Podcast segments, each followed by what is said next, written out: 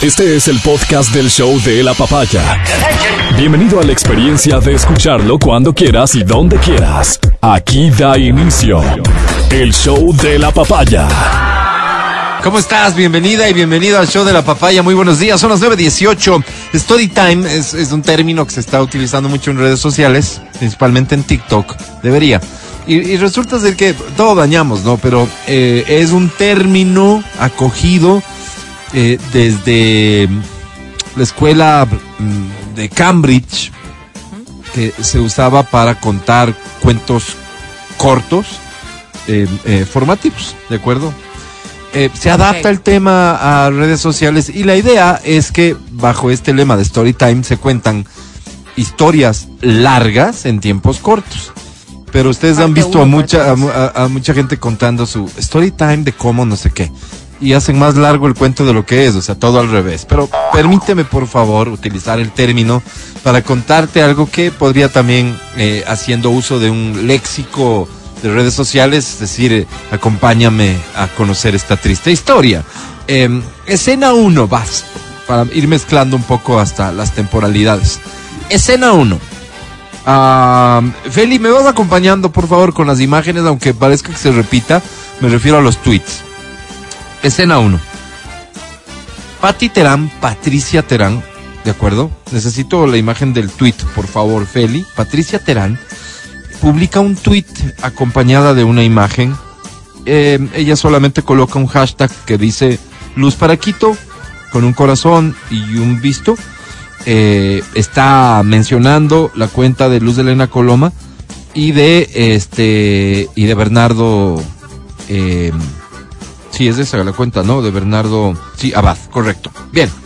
En- eh, no dice nada más no no nada más nada más. De qué se trata la imagen que ella publica es una imagen que dice próximamente será una realidad. Quito ciudad de luz y es una graficación. Entonces se ve ah, eh, en el centro a una mujer protagonista de esta graficación acompañada de otras personas. No, no me quiero adelantar, por eso es, este es un story time, ¿ok? Esta es la publicación de Patricia Terán, a quien por cierto no conozco, no tengo el gusto de conocer personalmente y le quiero mandar un saludo respetuoso y afectuoso.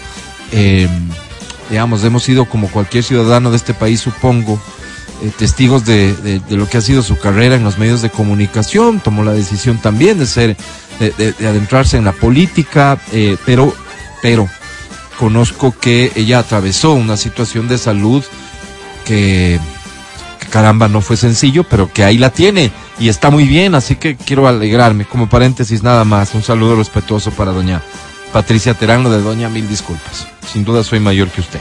Ok. Ah, como respuesta a este tweet, una de las respuestas que se dan a este tweet, alguien que es bastante conocido, se llama Fausto Jarrín Terán. Fue hasta hace poco asambleísta, abogado de profesión, renunció a la asamblea. Renunció a la asamblea y eh, es, es, eh, ha sido abogado de Correa, ha sido abogado de Glass, es un militante de la Revolución Ciudadana él comparte, comenta la publicación, cita la publicación de Patricia Terán con un texto que dice, seguro hasta pagaron por esta clarísima copia de la portada de la película Encanto. ¡Qué vergüenza! En efecto, la publicación es una clarísima. Dije hace un rato, no me quiero adelantar. Es lo primero que se te viene a la mente cuando ves la publicación es es la publicación de Encanto, modificado los rostros de las personas que son parte de, de las figuritas que son parte de la publicación. O sea, quiero decirte, hacia primera vista, peor si profundizamos, no existe ninguna intención de sorprender a nadie. Es una copiesísima. Una adaptación con la intención de que cualquier persona que vea se dé cuenta que es una adaptación. Pero a él se le ocurre publicar este texto que es gravísimo.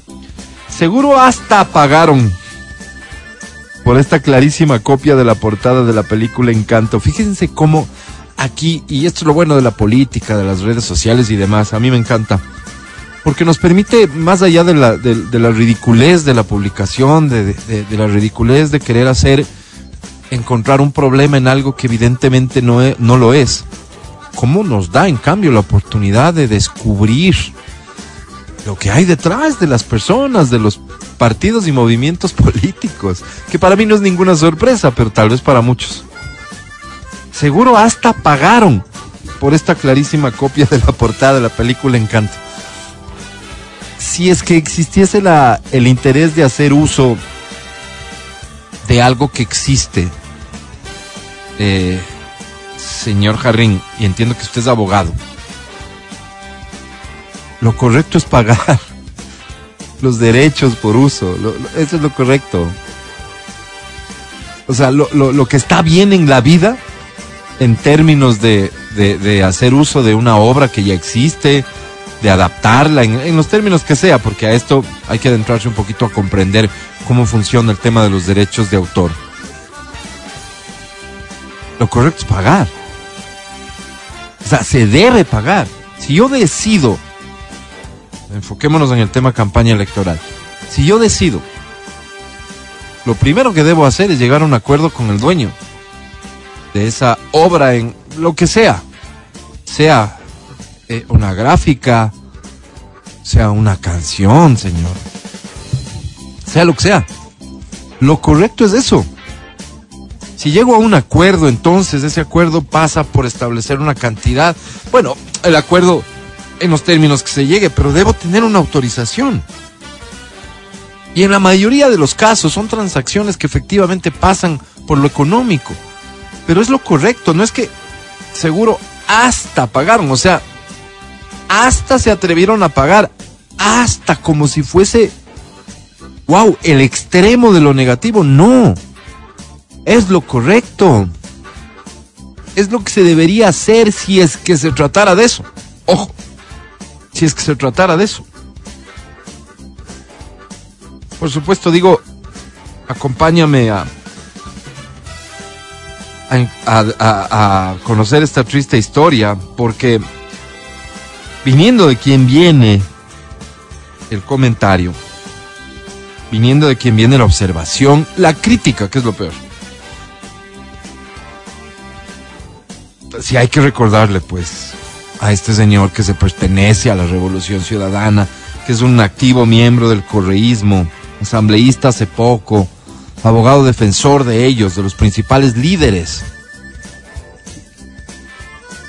Que lo que no estaba bien era cuando, como por ejemplo, el gobierno ese de Correa utilizó música de los Beatles sin autorización, lo cual fue noticia nacional e internacional.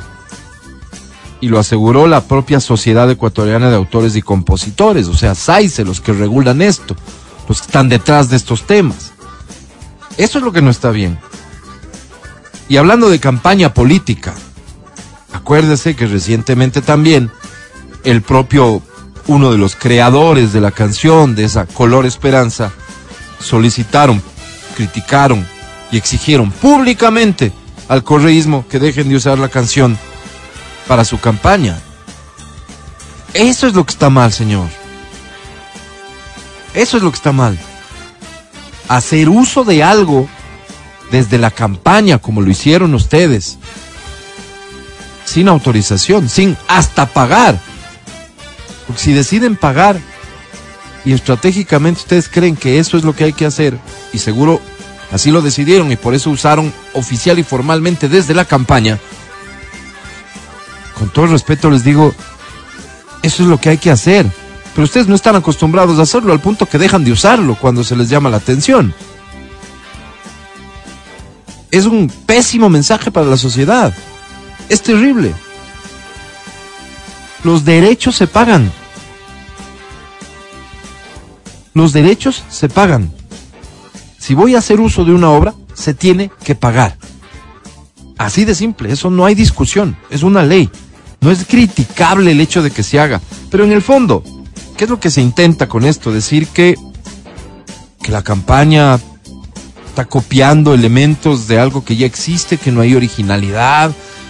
Se pretende hacer una crítica sobre esto y, digamos que esa ya, como es un juicio de valores, tan ni más faltaba en todo su derecho. Pero a propósito de eso, alguien que es parte de la campaña, a quien conozco de su seriedad y demás, se llama Alejandro Zavala, publica. A veces con cariño y por dar una mano hay personas que apoyan a sus candidatos de distintas maneras. Sin embargo, esto de ninguna manera fue realizado ni por la campaña ni por el equipo de comunicación de Luz Elena Coloma y no está en ninguno de sus canales oficiales. Se refieren a esta gráfica que seguramente Patricia Terán la encontró, le pareció que aportaba chévere en una campaña que ella está apoyando y lo publica. No hay una publicación oficial y formal por parte de la campaña, en efecto. Seguramente esta es una extraordinaria forma de graficar que Luz Elena Coloma está siendo atacada justamente porque representa todo lo contrario a lo que son ellos. Para mí como ciudadano y como votante es eso, básicamente. Luz Elena Coloma es una, es una dama. Es una persona de la que yo haya escuchado nada, le pueden decir, después de todos sus años de gestión pública. Una dama. Una persona que en mi, a mí como ciudadano, sus, sus valores me llaman, coincidimos. Es una candidata seria. ¿Y por qué es una candidata seria? Justamente porque representa todo lo contrario de lo que son ellos. Veamos qué pasa al final. Pronto este programa, esta estación de radio va a adentrarse de lleno con los temas de los temas de campaña. Pronto, porque diciembre va a ser un mes cortísimo con toda celebración y fiesta. El mundial nos va a distraer un montón.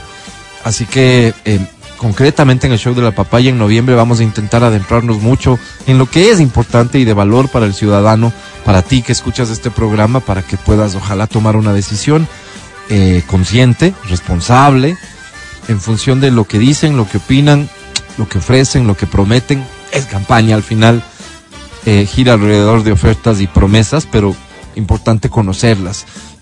Digamos, sus planes, cómo enfrentar los problemas que tiene esta ciudad y esta provincia, vamos a encargarnos de, invitar a, varios candidatos. Pero es una señal nada más. Lo uso y, y, uso esto para mi editorial de la mañana como una referencia simplemente a lo que me parece que es importante.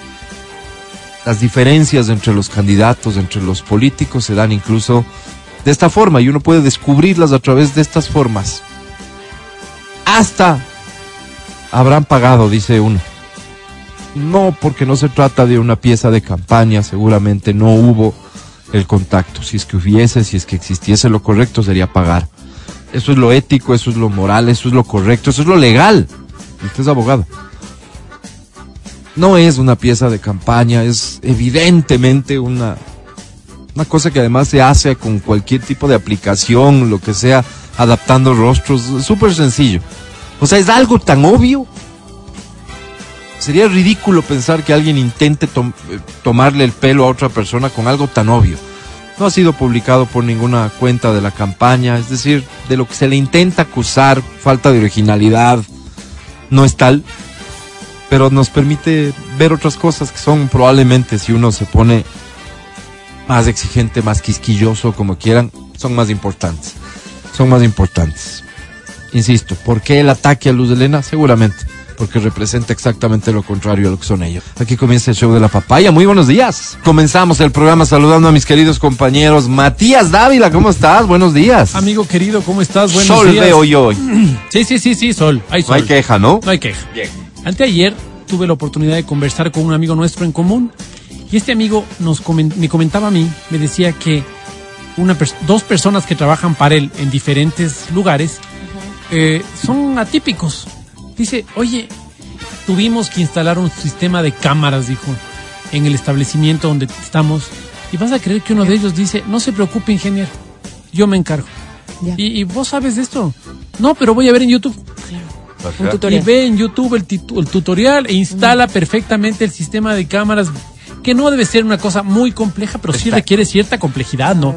El cable este hay que ponerle con el otro y esto y No, tenga no es cuidado. tanto así, Pero- pero, pero digamos que es. Pero, ya. pero instala un circuito cerrado de, de- de- dentro del dentro del O sea, hábil. porque es grande este sitio. Lo jodido pasar el cable, ¿no? ¿ya? Bueno, No. dice Bueno, y otro, te cuento, dice, trabajo en, en una finca con un señor. Este señor desarmó la moto. Sí, desarmó la moto. Una con- moto. Una moto. Ajá. Desarmó la moto con YouTube. Sí, Ya la volvió a armar. Entonces ya la tiene armada otra vez. Y él ya sabe cómo funciona. Entonces el otro día se nos dañó, dice una fumigadora. Y es caro la reparación. No se preocupe, ingeniero, ya, me solu- ya le soluciono yo. Entonces el tipo va a solucionar el tema de la fumigadora un tutorial. con el tutorial y lo hace, ¿no? sé si o sea, a mí me llama más la atención la gente que ¿eh? sube esos Entonces tutoriales. me dice, ¿no? Sí. la, la- reflexión, la reflexión ahí fue, oye, dice, eh, tú puedes creer que ahora encuentras muchísima información y hay personas como estas que están, entre comillas, gastando, utilizando sus megas para aprender. Están utilizando el, el- el YouTube para aprender, no para ver eh, cómo se los gatitos, ni para que Ajá. se caen Sí, los chistosos, ni nada, sino para aprender. Entonces, la reflexión fue cuántas personas ahora están haciendo esto. Y cada vez encuentras más. Cada vez encuentras que, a ver, eh, se te dañó la sanduchera. Entremos, pues, a ver. Claro. Tutorial de sanduchera tal. Oye, pero además alguien- YouTube te paga pues por eso, ¿no? Claro, YouTube te paga Es que, por eso, a ver, claro. a, a eso hay que llegar. Eh, probablemente esto también, de esto también forman parte personas solo con muy buena voluntad, Que saben algo y que dicen voy a compartir mi conocimiento. Claro. Con Pero- lo que me fue bien. Pero principalmente hay, hay personas, hay profesionales que encuentran en esto y en la rentabilidad que te puede ofrecer la monetización de esta Claro, vaina Claro. una posibilidad de tener recursos que Claro. yo no tengo claro Sí. a cuánto pueden ascender. A mucho, Álvaro. Creador pero- de contenido, tal Claro, cual. pero, pero, pero, claro, es una extraordinaria forma de compartir tu conocimiento y hacer dinero, porque además- podrían pensar, yo como técnico podría pensar, chuta, pero no, porque ya no van a venir al taller, pues. Es que hay cosas es que y las cosas han cambiado. Saludo con Adri Mancero. ¿Cómo estás, mi querida Adri? Buenos días, chicos. Justo les iba a decir, este, a mí me ha servido un montón el tema de YouTube, sobre todo para el tema de profesores de matemáticas. Eso te iba a decir. Cuando uno no entiende, yo ya tengo ya mis tres profesoras de confianza, porque sí, sí me costó así, un, un día me puse a ver como que, a ver, este de acá me gusta más, Hasta encontrar- este está como muy lento, este de acá no. Pero qué maravilla, o sea, yo soy negada en las matemáticas y, y a veces mi hijo necesita como, como apoyo y me dice, oye, necesito un tutorial, búscame. Entonces yo estoy tratando, y él se pone a ver y ya Lo resuelve. resuelve sin problema. Para mí es una bendición tan solo que haya, exista eso. Claro. Me encanta. ¿Cómo me encanta será- el tema de los profesores. ¿Cómo será la vida de los muchachos hoy si no existiera eso? ¿Cómo sería? Pues nosotros, ve, para nosotros es un particular. descubrimiento, es como, wow, lo que puedo. Para ellos eso es solo, Básico.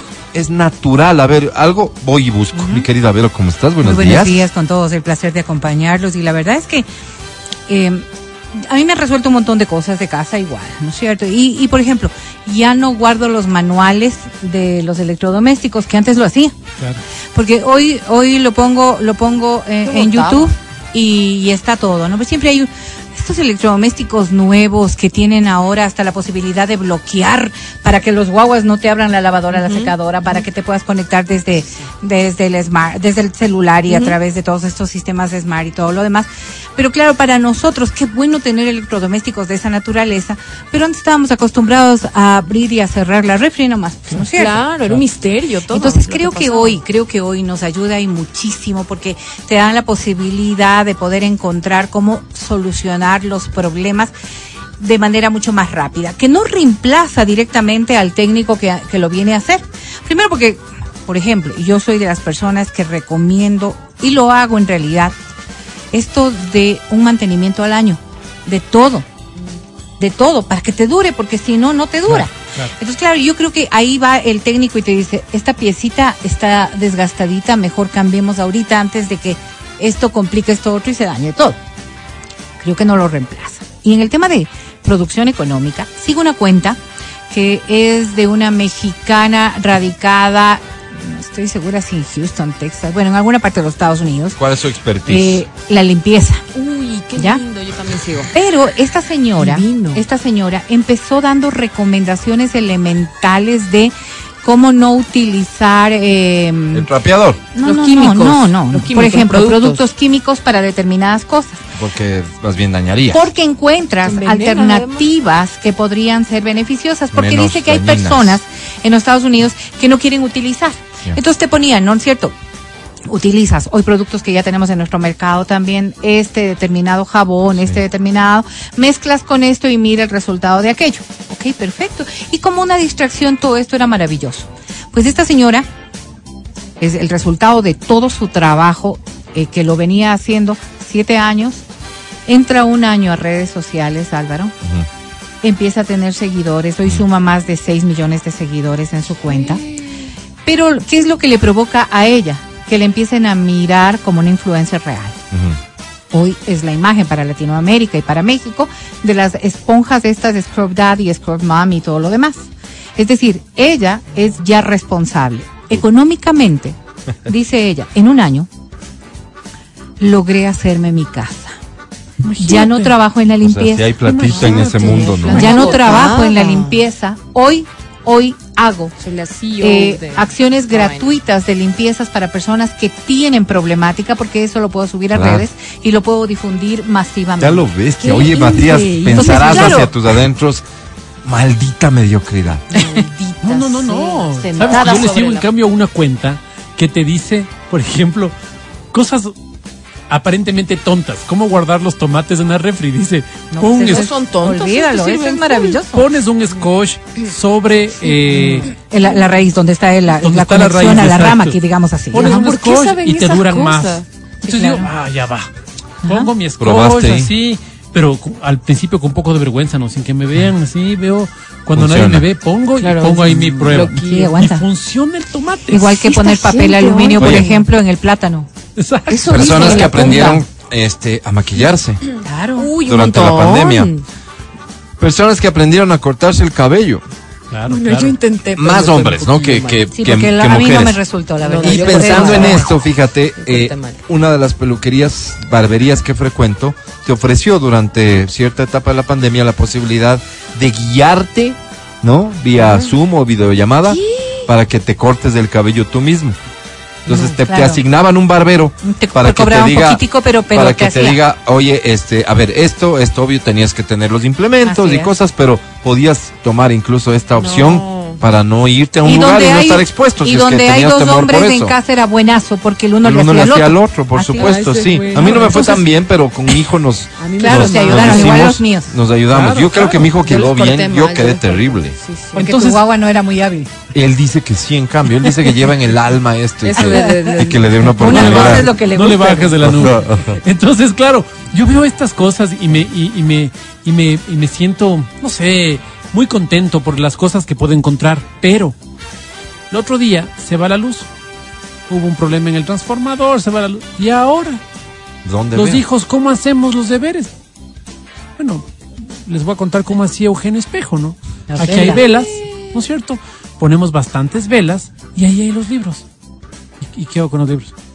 ¿Cómo que haces con los libros? A ver, buscas. ¿Y cómo se busca, pues?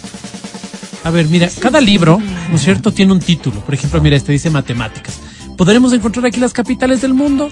No, no es cierto. Entonces vemos cuál es el que dice. Como el sol. Entonces ya, Mira, geografía. ya. La enciclopedia maravillosa que todavía tenemos en algunas bibliotecas. Exacto. Ahí es Pero donde. No. yo sé que eres un defensor como, Yo, chao. y estás en todo tu derecho y creo que haces bien de la lectura. Pero los libros que tienes en la casa ni de lejos van Claro, a, claro, a- a claro. suplir Tienes razón. a, a- razón. no, lo, que me pareció, lo que me pareció chistoso es que no tienen idea. Así como para lo que tú dices, ¿no? Que para los muchachos es tan sencillo, es el mundo de ellos, Así YouTube es. y En buscar la cambio, y solución. sin- y y para nosotros es todo un mundo nuevo. Claro, que se vaya la luz. Viceversa, ¿no? Pasa esto. Viceversa. Oye, No, no, yo y lo hubiera esto, y esto de aprende a hacerlo, tampoco es una invención de ahora. No, pues el bricolage. Juan Carlos Castillo, Pero el bricolage español que viene tenía- desde los 50. Él tenía un segmento, un algo segmento en un programa de televisión ¿Para que te enseñaba a hacer las cosas. Como. Igual que habrá copiado de algún segmento internacional. Sí, hay un bricolage, popular, así se llamaba el, el Ah, hay un canal de televisión de eso, este Discovery Home. No, no, no, no, no, Discovery. Discovery, no. Donde salía esta señora que era famosa y que hacía la casa de no sé quién, y era un, un mega programa que la señora hacía todo. Reparaba, Bueno, a mí me decoraba, encanta, sí, sí, sí, sí, sí. cocinaba. Esta Pero eso, señora eh, famosa. Yo veo eh, Gliss puede ser, Glip, no me acuerdo Ay, el nombre. un canal que se literal, dedica a presentar es programas de naturaleza. Cocina, no, no es comida, Discovery. era El que yo veo, no me acuerdo es Glip. Washi. Home, no TV. Pero era increíble. Y es verdad, el Juanca tenía un... Pero a ver, les voy a decir algo, mire. miren. Creo que en este mundo tan agobiante, ¿no es cierto? Tan agobiante, eh, a veces estas cosas que son mucho más manuales, no solamente son son de, de, de ahorro o de, de lo que a uno le puede mejorar, sino es un espacio como para poder reencontrarte. Totalmente. Porque son actividades que las haces solo, por ejemplo, jardinería, haz de cuenta, ¿no es cierto? O, o, por ejemplo, reparar un mueble, Reparar. o pintar alguna cosa, o coser, o Pero son gente que es cuestiones individuales. para eso, Sí, sí, sí, sí, pero para otras cosas quizás. Y entonces No. es una terapia, es una terapia en un mundo tan, tan rápido, encontrar una acción que te toma un tiempo. Y que te lleve a la pausa. Oigan, Sí. yo les pregunto una cosa. Si ustedes, aparte de la comunicación que me imagino que a los cuatro nos apasiona, si la comunicación no existiera en sus vidas, ¿qué, ¿a qué le dieran espacio? O más bien, ahora que ya somos unas personas Viejas, mayores, dilo ¿no es cierto? viejas. Y que ya nos hemos de alguna forma realizado en el campo de la Pensando en el retiro, comunicación. tú. ¿Qué hay que, qué, qué cosa les llama a cada uno de ustedes la atención como una segunda alternativa? A ti Álvaro, creo que la cocina. Sí, ¿O la qué? cocina, la cocina. Pero ¿Sí? tipo como hobby o qué? O sea, como para retirarte con Un eso. hobby, Sí, ¿no? Pues un hobby. espérate, yo como yo sí. negocio, yo tener un Sí, restaurante sí, sí, feliz sí. de Yo la una vida. cafetería. Yo una cafetería. Tú también, Me que, que te encantaría. gusta la No, cocina, pero yo tienes amo- tendría Amo cafetería, la, entonces amo sería la mejor que cocina. la. Amo la cocina. Búscate otra actividad. Sin embargo, sin embargo, sea, si pudiera dedicarme Todo. a algo como un negocio, Sí, me gustaría el diseño de interiores. eso. O sea, La decoración de la casa. Ah, Sí. La decoración de casa. ¿A ti no te Eso gustaba ver o ser eh, eh, body, body planner? Este, no, Sí, no, ¿cómo Wendy se llama? Planner, We- Wendy Wendy Planner. Wendy, de- ¿cómo Wendy, Wendy, Wendy, Wendy, Wendy, Wendy, perdón, para planificar las Wendy. Wendy, Wendy. Wendy Planner. Wendy, no, No, Wendy Planner. Wendy Planner. ustedes entienden ya. Creo que para todas las fiestas, Alvarito, no solamente matrimonios. Creo Sí. que para todas las fiestas y por Eso y por eso hay yo una te voy a decir por qué. ¿A ti una qué? relación con la decoración. O sea, me encanta. Nada, ¿no? Yo ni tonta, yo creo que ya debería irme como palanqueando una cuenta de estas de, de- de- así para ser influencer de viajes y cosas así Ah, para que luego mira. me paguen, me todo sponsoreen es- todos pero los eso viajes. gira alrededor de la comunicación, Adri. Ah, no, pero ¿y? Algo que no Otra sea, algo que no tenga que ver. eso. Otra actividad. Algo que no, porque eso es más Ah. realizable, Adri. Sí me gustaría tener como una escuela, una escuela, es que es lo que hago, es me ¿De gusta, locución? pues, ¿y ahora qué hago? Sí, pues me gustaría como como manejar Enseñar. una escuela y algo así. Pasa, Álvaro. Algo, es que no sé. Pero una enfermería. Que, que, que coja Nada, otra cu- cosa cuida el aparte. trabajito, sí, porque no. Es que no sé, que me dedique Pierde la cosa. jodió. Exacto. Yo panadero, Álvaro. Yo No. Sí, claro, claro, claro. Y les preguntaba todo esto. Sí te creo. A ver, ¿a qué quieres llegar? todo Es un esto negocio. Porque ahora es tan fácil. Vos Ah. coges y dices, ok, quiero ser pan. ¿Cómo hago pan? Te Aprendo. metes ahí y metes y te puedes aprender. Y lo que dice la Vero es tan puedes. real. Sí. Porque dices, oye, me distraigo, pasé tan divertido, ensucié la casa entera, Claro. pero hice mi pan al principio durísimo. No, no, duro, pero, pero salió mi pan, te sientes orgulloso y después va increciendo. Dices, Claro, ¿cuántos negocios ahora surgieron tal en pandemia Ah. justamente así? Pues, Pero- pero y si no piensas digo. en negocio y solo en una actividad me parece espectacular So- porque es es lo que que dice son la cosas que te relajan. En mi, en mi casa se dan cuenta que estoy muy Locutora, eh, ya. de- Estresada, depresiva, ya. estresada y Cuida todo. la voz, Sí. cuida la voz. Cuando estoy cocina y cocina y cocina y cocina y cocina y buscaste una actividad que te saque porque de- tengo que relajarme. Sí, claro. sí, súper recomendable. Hobbies, me imagino. Eh, oye, la verdad es que dos cosas que vale la pena decir. Una, mm, seguro hay mucho contenido de valor que enseña un montón. También debe haber del otro. Claro, También total. debe haber mucho contenido que constituye hasta un riesgo, así que sé cuidadoso con eso. Sí. Y me hacen un cirujano. comentario aquí que me parece bien interesante. eh, eh, Hablando de educación. Ah, dicen que hoy por hoy a los niños deberían enseñarles a buscar información porque Sí. ya todo Sí, está sí, allá sí. afuera. Seguro sí, pero más importante que eso y en lo que debemos de enfocarnos Valorar es en lo que es administrar. No, en administrar la, información. Porque hoy la buscan. Mañana probablemente ya es nació y, y cuánta plata tienes vos como papá y en función de esa plata se le inserta el chip con la cantidad de contenido que, que va a tener. O sea, digo, todo eso ya es posible y puede llegar a ser una realidad. Del conocimiento, dices. del conocimiento, o sea, de la Pero información. El acceso a la información hoy es ridículamente sencillo. ¿Cómo nos van a meter Mañana- en una vacuna? En, oh, no. sé, por el ano, no sé.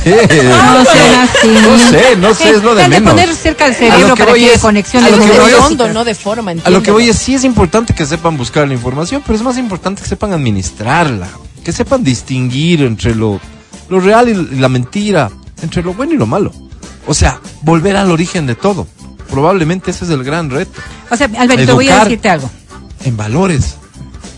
A, a- a los niños. Absolutamente, porque esas Eso. Oye, cosas, pareces mi abuela. esas, Álvaro. No. esas cosas no, es. no las encuentras. Lo que, lo que los colegios que están, colegios de otros lugares, y que hoy están pensando eh, realmente en el futuro, en eso se están enfocando. ¿En qué? Porque, a ver, Ah, ¿Valores? bueno, Educación en valores. No, y salud valores. mental. ese cuerpo ahora. No, y salud mental, un montón. Veo que todos los colegios están tomándose en serio el tema de la salud mental y, y ya le están es prestando mucha atención. Ahora Real. voy, voy a decir algo. Sí. En este Dilo. tema que acaba de decir Real. Adri, yo creo que es fundamental que cuando nosotros vayamos a buscar un plantel, averigüemos cómo está su departamento de psicología. El DC.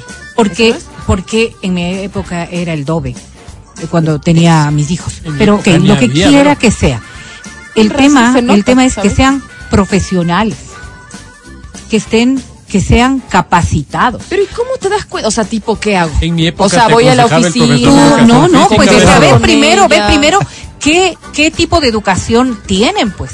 O sea, uno debería exigir como padre de familia que Sí. los profesionales que están allí estén capacitados. Es ¿Para decir, qué? Pero me van a decir que el profesor de matemáticas sea tenga un título como para enseñar matemáticas. Sí, sí, tiene título. Pero el psicólogo, el psicólogo debería tener también una profesionalización en adolescentes, por ¿Tú ejemplo. sugieres que el psicólogo del colegio no es psicólogo de profesión? Yo creería que es un psicólogo general, lo que no implica tener capacidad para enfermera. lidiar con niños y adolescentes. Y estaba hablando con alguien que, que precisamente trabajó en estas áreas y decía, claro, porque no es lo mismo lidiar un mismo problema con un adulto de 30 años, Claro, obvio. porque ejerciste muy bien, pero, es que yo este niño de pregunta. 8 años o de 10 Está años claro, tiene otras Te hacía la pregunta porque yo sí, pues en el colegio, un tiempo tuve de psicólogo al licenciado de educación física Dios porque la psicóloga se fue. Pero te ayudó, Álvaro, Entonces- eso es lo importante. Sí, claro. El asunto era que como había el departamento No, de año- en- psicología, en mi ojo, época no había. ojo, no, no, es que ahí está la diferencia. Pero eran pues, bravísimos. del resultado del- de, las personas, ¿no? O sea, ¿quién No, eres no, tú? no. ¿Quién soy yo? Claro. En mis colegios siempre existió el departamento De de psicología. psicología. Que como yo estaba en el colegio católico, si tenías un problema ibas donde el padre. Te confesabas más bien. No, o sea, ibas como asesoría al padre.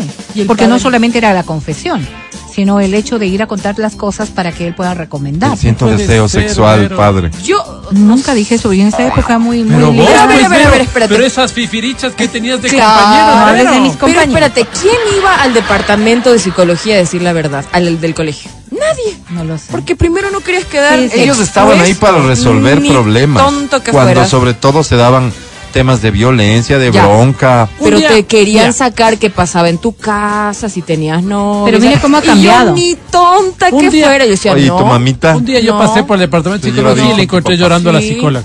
Dije, uy, esta tiene más problemas que yo.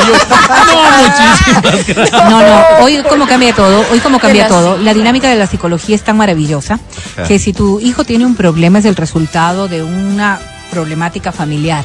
Entonces la psicóloga no aplica exclusivamente para el, para el guagua, sino para la familia. Entonces la convocatoria no es para el guagua o para la mamá del guagua, Ya. es para la familia. Y creo Por que es la eso, pues. única manera en la que realmente podemos realidad. Claro, aportar. claro. Ahora, cambiamos mucho la dinámica de este concepto de, de la ADRI, ¿no es cierto? Claro, De ni tonta yo ni voy a exhibirme. a entender que si no lo soluciono, el conflicto de mi hijo Pero es que solamente puede ir espérate, aquí sí voy a aprovechar y fuera al margen de la realidad de los Que colegios, que, que cuando pasamos por los colegios vivimos lo que vivimos y lo acabamos de alguna manera de contar. El otro día una persona me hace un comentario que me dejó con la boca abierta. Quiero, estoy convencido, quiero pensar que es la excepción. Resulta ser que un psicólogo contó como chisme lo que le contó su paciente y como chisme y riéndose lo que le contó su paciente porque su paciente era una persona conocida. ¿Con nombre y apellido? con nombre y apellido pues te digo porque era una persona conocida salió a la luz su nombre. Y en medio de una conversación quién sabe con un escocés en la mano lo que sea. No si no saben. No. Sabe llorar por no sé qué. No. Si, si Ok. logra, Con si el logra expediente en la demostrar- mano, No, porque nadie logra mandan a ver el si Pero- logra demostrar Es que- aquello, es esto que- va a una demanda pero y va sí, a una sí. sanción que le quite esa posibilidad de Sí, seguir sí, haciendo daño. Sí, claro, cómo no. Me pongo a pensar, Pana. ¿cuántos lo harán? Quiero, No. quiero pensar, No. Quiero pensar que esta es una excepción. Con expediente en mano, ¿no? A ver, espérate que no me acuerdo cómo era. Y No. revisan el expediente. O sea, No. este, este, este, Ah. No, esta no, no. defensa natural del ser humano que vos les oyes a, personas de la tercera edad decir, ¿y por qué le voy a estar yendo a contar mi vida? Obvio. Y así dicen Claro, yo- al a ese- tipo, a ese Claro. fulano. a ese fulano, al cholo ese, Claro. cualquier término que usen, los de la tercera edad pueden decir lo que sea, así ¿Cuál que será? déjenles en paz. ¿Cuál Yo, será? yo me acuerdo, por ejemplo, había, quién, cuál. hay, hay aquí en esta ciudad un, un par de colegios, no sé si son dos, tres, cuatro, cinco, no sé cuántos son, pero de una espiritualidad específica, ¿sí? Religiosos, donde era un sistema de inteligencia y contrainteligencia. Entonces resulta que el, el religioso o la religiosa se hacía muy amiga de ciertos muchachos y les decía, Como infiltrada. Cuenta, claro, y les tenía de infiltrados. Entonces estos muchachos pasaban una vida linda porque este, este religioso o esta religiosa les apoyaban en notas, en algunas cosas, ¿no? Y, y en algunas cosas eh, sanamente, ¿no? No estoy diciendo nada malo. Pero eh, se convertían en, en Chivos en chivo, en chivos, sí. No. Se convertían en informantes de los religiosos. Cacha. Entonces, claro, imagínate. Y así podían influir en sus familias, ¿verdad? Pero a ver, de, este, col- de estos Qué dos loco. colegios de los que tú estás hablando, Dos, tres, no sé, pues ya estamos hablando y sabemos perfectamente cuál estás hablando. Eh, conocido la experiencia que también pueden ser asuntos positivos. En efecto, yo coincido en, en que he escuchado estos rumores que tú acabas de, de mencionar. ¿Y en qué Al fue engaño. positivo? Fue positivo, estaba una pareja en serios problemas maritales, Ajá. ¿ok? Y no se animaban a dar el paso de buscar ayuda. No querían hacerlo. se- Y la se- intromisión grosera Eh, no, esta no. provocó la ayuda. Llamaron, llamaron porque el, el niño tenía ya algunas consecuencias de estas broncas familiares Ya se notaba. en el colegio. Entonces, cuando les llamaron a ellos y les dijeron, este es el problema del niño, ¿ok? Pero esto está reflejando que hay una problemática adicional. Y empezaron a, por eso yo les decía, estos, ¿cómo es que se llaman ahora? ¿Dobes? ¿Cómo era? Eh, DC. DC. A influir no solamente en el niño, sino en la problemática de la familia. Lograron involucrarles a ellos en algo que les permitió, obvio, y lo digo así porque, porque lo supe, a través de la religiosidad, de un encuentro matrimonial y de encontrar alternativas de Claro, psicología tal vez en ese caso, para pero imagínate como lograr, compañero, cómo te para lograr aquello. por favor. Sí, que le cuentas una cosa a tu amigo y después injustificable. por supuesto, por Mil supuesto. por ciento, ¿no? Creo no, que no. más es el temor de que vayan a separar a tu hijo de ahí si cuentas tus problemas personales, ¿no? Porque ha pasado, tipo, no, e- este niño es problema, la familia tiene unos, uh, está en un- no, no, el próximo año, no sé, de una u otra forma hay que separarlo, qué sé yo. Por eso yo creo que es como que la gente se cuida de no contar sus problemas personales, para que no lo vean mal al Hay niño. temor de que yo. se filtre la información. Hay Que temor. no lo vean mal, Claro que, que no sí. lo discriminen. Claro que sí, y yo. el temor con estas experiencias lamentablemente se justifica. Buenos días. El podcast del show de la papaya. Con Matías, Verónica, Adriana y Álvaro.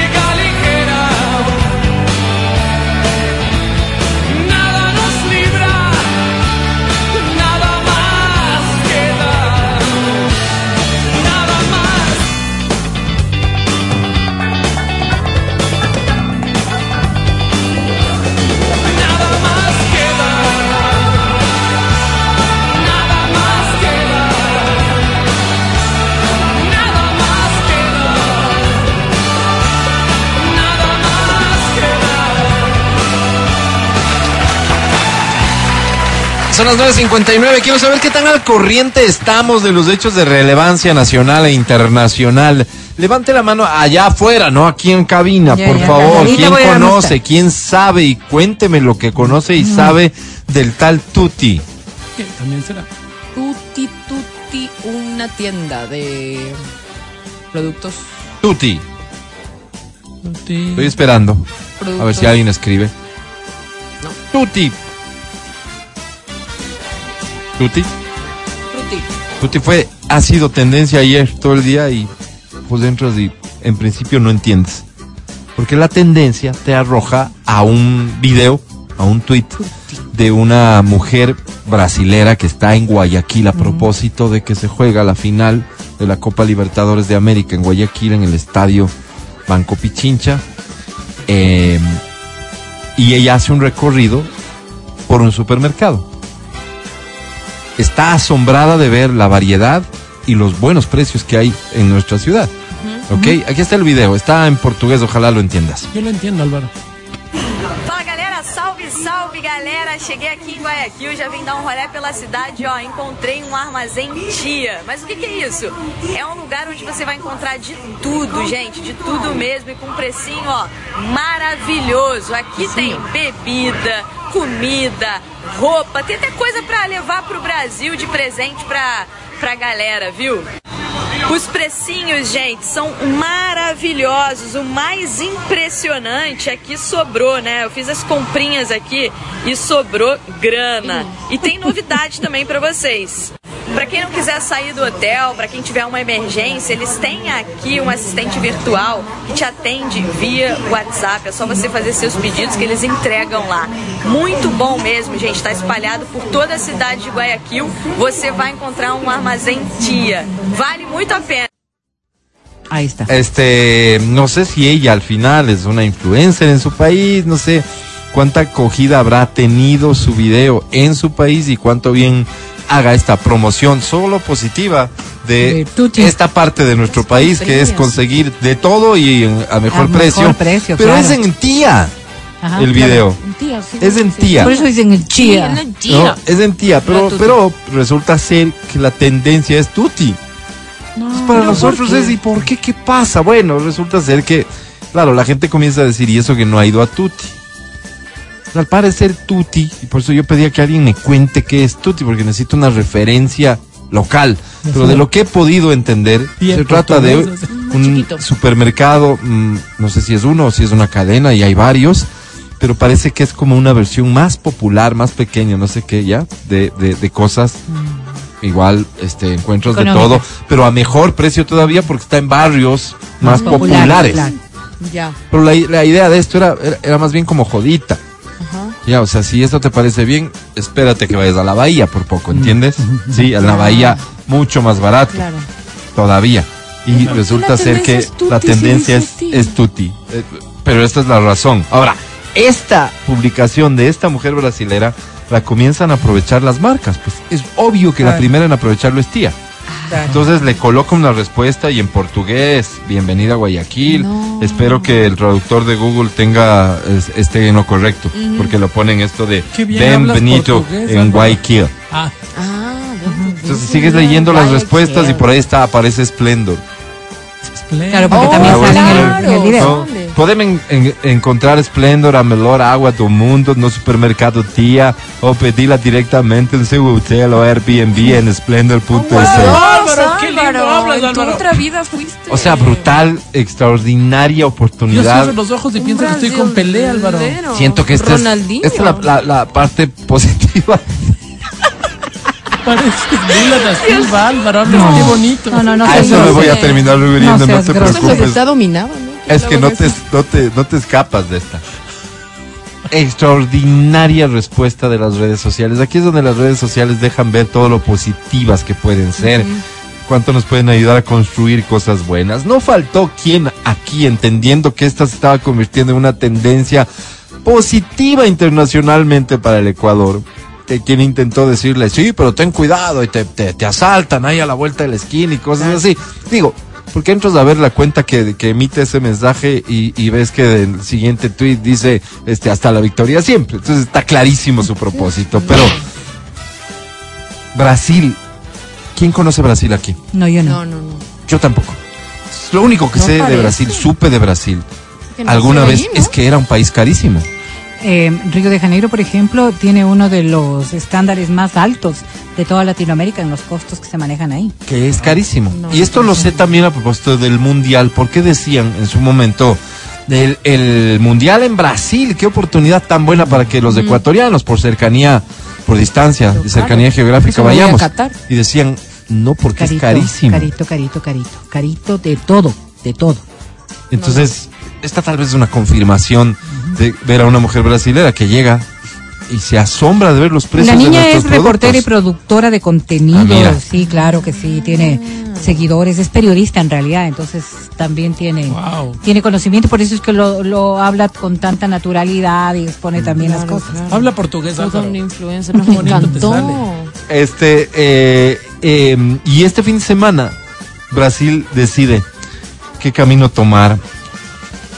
Y es una decisión que tiene que ver con el futuro de toda la región, porque en caso de, de ganar Lula, sería, digamos, ya darle un peso específico a esta tendencia de líderes y presidentes que va a marcar un rumbo para la región, indudablemente, en caso de que Bolsonaro sea reelecto como presidente, de alguna manera lo que haría es neutralizar eso, porque muchos países ya están en la línea de izquierda, por decirlo así, del progresismo. Aunque estén arrepentidos. Sería lo de menos, sería lo de menos. Habla en portugués, Álvaro. El problema aquí el problema sería, en caso de ganar Lula, confirmar esta triste realidad de que para ciudadanos de toda Latinoamérica y del mundo, todos los antecedentes delictivos de los líderes no terminan siendo importantes. Importantes. No terminan siendo importantes. Hay otras cosas más importantes. Hay cosas más importantes como por ejemplo que su rival Bolsonaro sea una persona a quien se le atribuye un montón de cosas respecto de la falta de respeto a los derechos humanos. Por ejemplo, que sea una persona que se opone abiertamente a ciertas cosas que constituyen derechos fundamentales para, para grupos, grupos feministas, grupos LGBTI, este, en fin. Que eso sea más importante que reelegir a, a delincuentes, gente que robó, gente que, en fin, sí es triste. Pero el domingo las cosas, el domingo, ¿no, Vero? Sí. Este, se van a saber, no con tanta facilidad como se presumía, porque dijeron Está que muy, muy le iba a dar Ay, Álvaro. ¿Le iba a dar qué? palo, es un término Ah, que se bien. usa Sí, coloquialmente, le iba a dar. a Bolsonaro en primera vuelta y ganaba en Por primera vuelta. No sucedió. De hecho, Bloomberg, en su, Saludos, Bloomberg. Bloomberg. un poco en su cálculo hacia lo que podría pasar, No, habla ¿por qué te lleves de una mayor Bloomberg, posibilidad de que ¿qué sea Bloomberg? Bolsonaro ¿Cómo se reelecto. Pero en fin, ya veremos lo que pasa. Los brasileros están en Guayaquil un Felices. texto. Sí, por. Si você Felices. puede comprar un SIM no supermercado, tía, va directo a la caja o pesca de caja para que vender un tweet. eh, mira, mira. Aquí está uno respecto del fútbol de la misma niña. A ver, A Vamos, vamos, ella vamos. es periodista. Sí, um sí, dos sí. Principais jornais do Equador. O El Universo destacando esta dia do Brasileiros em Guayaquil na semana da final da Copa Libertadores.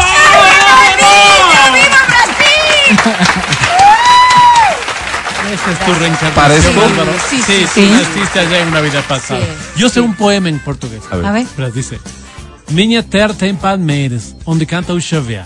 As aves que arigojeiam, não gojeiam como lá. ¿Puedes traducirlo? Esa es la bonito. parte que no Porque sé, tú pero... no hablas muy bien, esa es la parte que no sé. Sonó como Pero me enseñaron en la escuela, pues. ¿En Álvaro. serio Claro. dice? Qué bien. ¿El portugués es fácil o difícil? Difícil para mí. No tengo facilidad. Entenderlo entiendo perfectamente. ¿En serio dices? se Yo no les cosas, entiendo ni un carajo. No, sí, sí entienden entenderlo cosas, entiendo. cosas. No puedo hablar.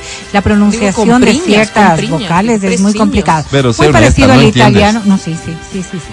Sí, te- he tenido ocasión de, de estar con personas a las que hablan despacio y les entiendo perfectamente.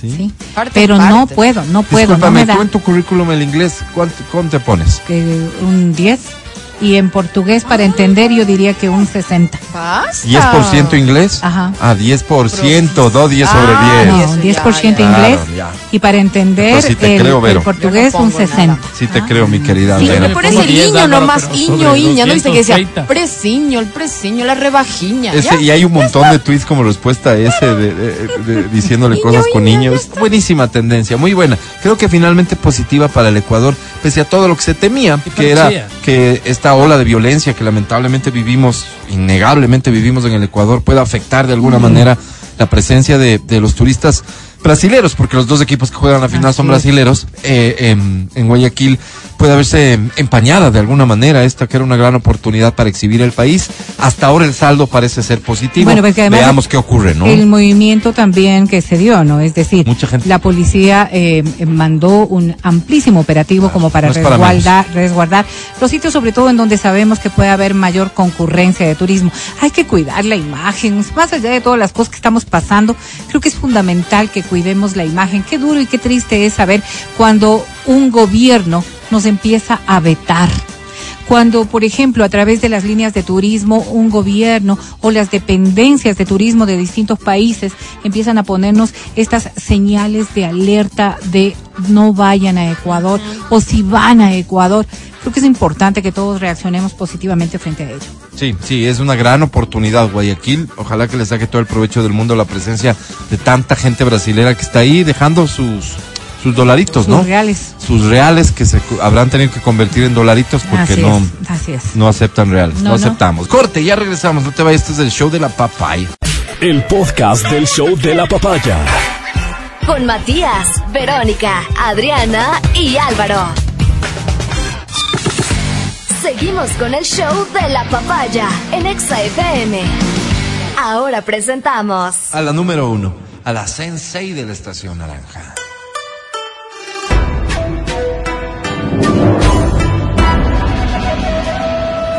Los gringos tienen una frase que facilita mucho este tipo de circunstancias y dicen the one and only. En español no quedaría tan bien, pero la idea es decir que es la única, es la mejor. Es Verónica Rosera.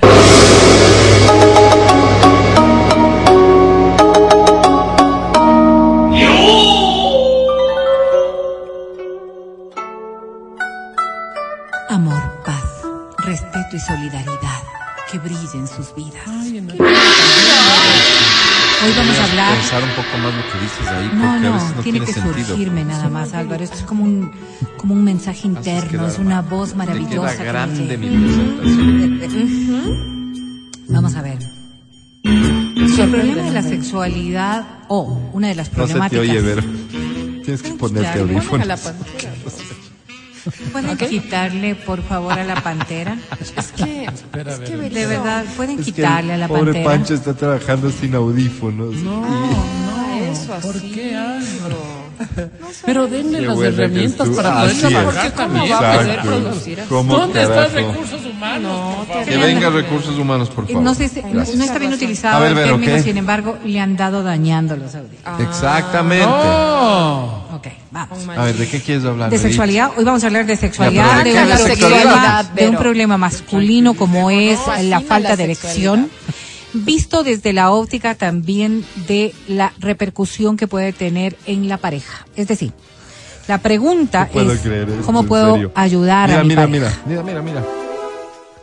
Vamos a hablar de los problemas de erección desde la óptica de la afectación a la pareja, ¿Mm? No, o no, sea, a la las pareja. mujeres. No, a la pareja, Álvaro, a la pareja. Claro. No estoy hablando de la pareja, sino a la pareja, es decir, a los dos. ¿Entiendes? No vayas a mirar esto Solo como una veamos acción. al, al pobre hombre que, No. es el que está afectado, Ah. pues. Cuando lo vemos así, la repercusión puede O ser sea, aún bien, mayor. Más bien, ¿cómo haces tu mujer para ayudarle al hombre? De eso vamos a hablar, precisamente. Y eso que acabo de decir. ¿Cómo si que puedo hacer?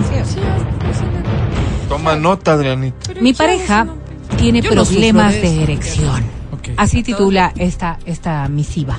Ah, te enviaron una carta. No diga. Mi pareja tiene problemas de erección. Y la verdad no tengo idea ¿Quién de te escribe la carta? Divórciate. Lucía. Lucía. ¿No va a dar el ¿Apellido? No, no. No, porque ella es No, no, no. divorcio. muy reservada. No, no, no, no, no, no, no corresponde.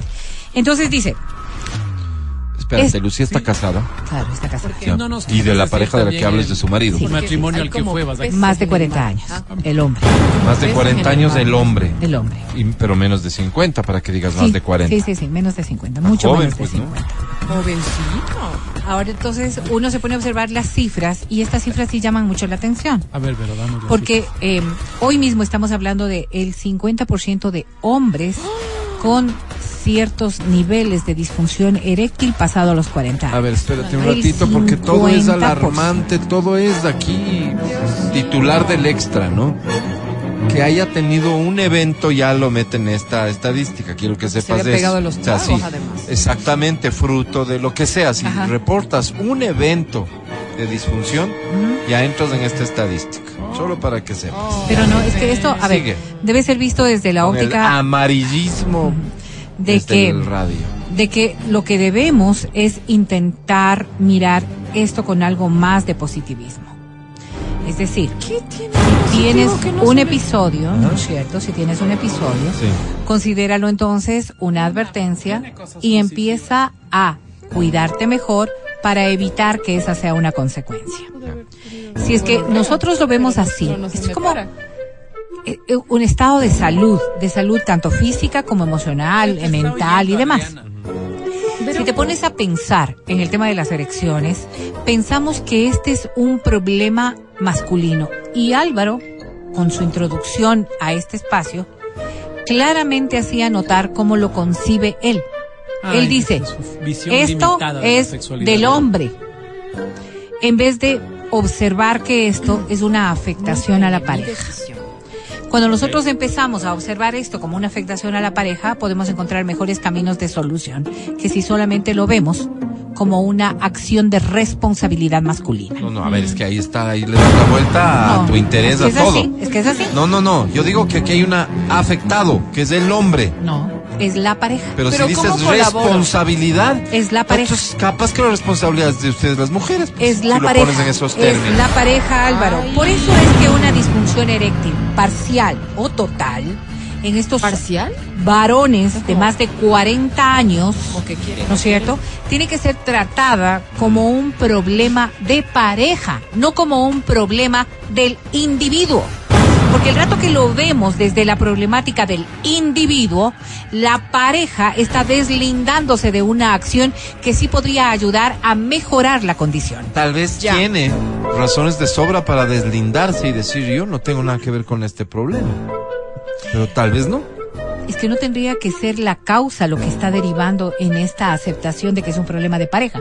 sino que La las de la solución. consecuencias, exactamente, Es que en eso y te que las involucras. consecuencias Si vives en pareja, van como tú de mismo la sabes mano de decir, allí. la Ya. sexualidad la ves desde la integralidad de la pareja. De las Si vives en pareja, el problema será de salud, de salud sexual, de salud emocional, de Claro. salud mental. O el contexto, Me imagino ¿no? yo que la solución se enfoca en pareja, pues. A ver, el contexto también de la, Fíjate, voy a de la- la poner este pareja, caso. pues, A ver, ¿a qué te refieres? ¿A qué Voy a quieres poner- ir? O Este sea, caso. porque puede tu- ser que sea tóxica, súper tóxica, y que diga, no sé.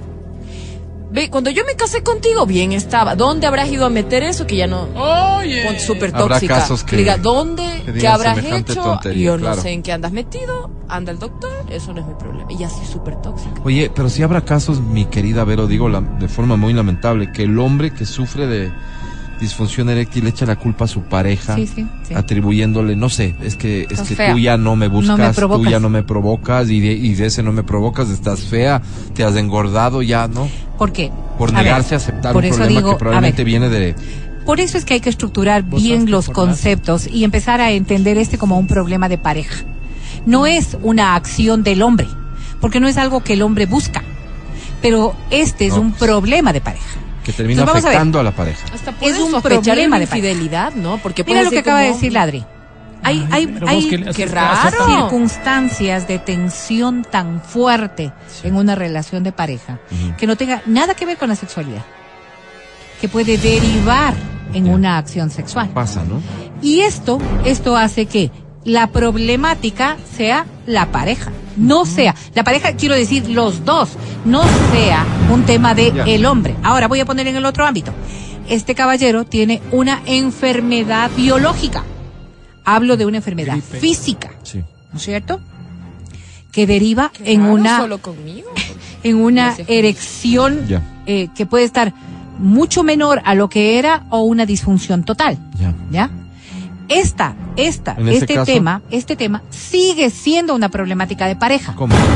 Porque para curar aquello hay que entender cuál es el concepto. Hay que entender qué es lo que está pasando. Entonces, por ejemplo, si tú tienes una enfermedad que degeneró en una disfunción eréctil Ajá. y tu pareja resulta ser ¿Cuál como podría lo ser una enfermedad que degeneró en una disfunción eréctil? Podría ser algo en la médula espinal, por ejemplo. Podría ser un sí. tema, podría algo ser un tema de dramático. un tema de circulación, por ejemplo. Sí, que está provocada por-. Por, por ejemplo, una trombosis, por ejemplo, varices, por ejemplo, una afección al corazón, por ejemplo, diabetes, por ejemplo, hipertensión, todas estas enfermedades que pueden ser de carácter crónico, ¿no es cierto? Que pueden ir derivando en un problema de salud física. Yo me lisié la muñeca en el boli de este mensaje. ¿Tiene algo que ver? Bueno, Jorge Y. Entonces, entonces, por ejemplo, si uno observa todo esto, ¿verdad? Y te das cuenta de que la pareja sale con un comentario como el que Adri lo decía en tono solamente de, de, de- de burla. No, pero en realidad fue en tono muy serio. Esto, esto lo que hace demostrable es que si la pareja no entiende que es parte del problema, no se puede solucionar. Porque para que esta persona vuelva a alcanzar sus niveles óptimos, no va a pasar exclusivamente porque se pueda corregir la causa física, sino también la emocional que deriva de la causa física. Una persona, sobre todo un hombre, Y para eso que es empieza necesario Un amante. la sola comprensión de la pareja. la comprensión, el trabajo, concurrir a expertos, tener medicación adecuada. Una amiga- Fíjate, te voy a poner un ejemplo tan básico y tan elemental como que la persona que tiene una disfunción eréctil requiere tomar una medicación para tener una erección completa. Yo. Para tomar esa medicación completa debe tener un tiempo prudente que tenga acción este medicamento. 42 segundos. Si empieza no es cierto, pero si empieza, por ejemplo, ¿no es cierto? Esta persona a tenerlo como un sentimiento de culpa y entonces no debería saber que yo estoy tomando esta pastilla, no debería saber que yo no tengo una erección completa, no debería saber porque sé que eh, la pareja, es decir, ella o él, si es que es una pareja homo, empieza a tener estas reacciones tan negativas. Entonces, ya no es solamente la causa física lo que deteriora su, su, su erección, sino también este sentimiento de, de, de preocupación y de culpabilidad que puede haber. Es que esa pastilla me hincha las piernas. Entonces, claro, tienen Lo que que hacerse sí ver y ver es qué es lo que, que... te ruboriza mucho porque hay más circulación de sangre, por eso te sabes poner rojo. Entonces, por ejemplo, No, fíjese, no todo el mundo puede tomar Viagra. No todo el mundo puede tomar esta otra medicación. Entonces, no todo el mundo requiere esta pastilla para lograr la erección. Hay como 10 pastillas que ocasionan exactamente lo mismo dependiendo de tus condiciones. Entonces, Erectol. si nosotros nos ponemos a pensar en aquello, hay pastillas que tienes que tomártela ocho horas antes. Hay pastillas que después de haber tomado y aunque hayas tenido Dos días, duro. Exactamente que hayas tenido ya tu eyaculación, ¿Cómo- cómo sabes, Álvaro? todavía manejas una erección. Entonces, estas cosas tienen que ser compartidas con la pareja. Si es que la pareja está ausente de conocimiento, o peor aún, de comprensión respecto de, lo que está pasando, esa debería ser la consecuencia más lógica. No. Cambia de ¿Por qué? No, Porque no, no. no se puede estructurar Creamos una relación ver, sana en base a una conducta enferma. Ahí es cuando, ahí es cuando Como peces en el realmente mar me ahí. frustro Es porque los contenidos suelen tener un nivel tan excepcional, tan excepcional.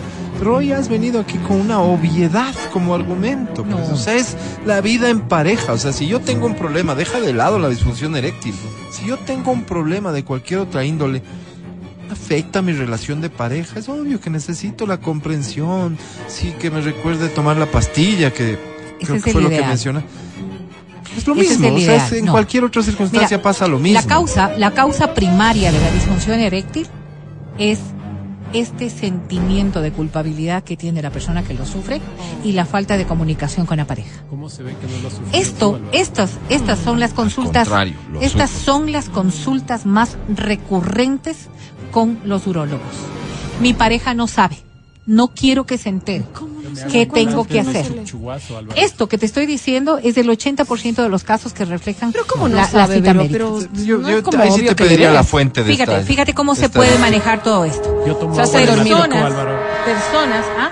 Se hace el dormido. Primero, Claro, o sea, disminución primero, de la acción sexual. Ya no tienen actividad sexual. Primero, disminución Sino de la no se acción da sexual. cuenta. Luego, encontrar motivaciones.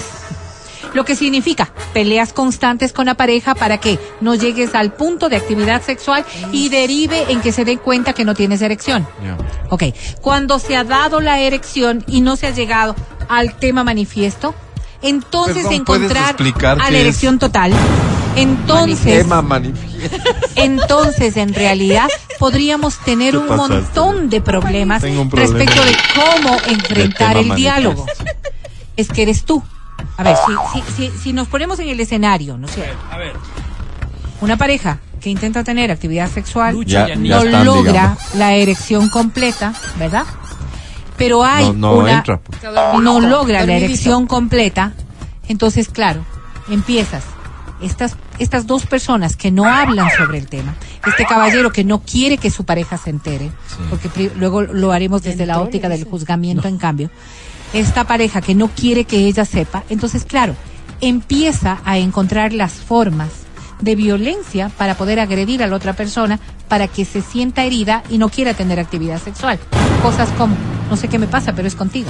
O sea, yo no, no es que, no es que no tengo una erección porque no quiero, es que algo está pasando entre nosotros. O sea, todo en función de no poder em- enfrentar el problema que están viviendo. Esto es lo natural, esto es lo constante, esto lastimosamente es lo que pasa. Y es por eso que se da tanto en torno al tema de la erección o de la disfunción eréctil como una problemática de pareja. Y desde la otra óptica encuentras en cambio mujeres que pueden tener estas condiciones tóxicas de las que hablaba Adri. Es que debes de estar con otra persona que por eso conmigo no, tie- no tienes actividad O más sexual. tóxica todavía, cuando te dicen no. No sé qué será, contigo no se me. Ya. Tú le dices, ¿qué será? No. A mí tampoco. A mí también me pasa lo mismo, ¿no? La primera persona que le pasa lo mismo conmigo, yo le respondería igual.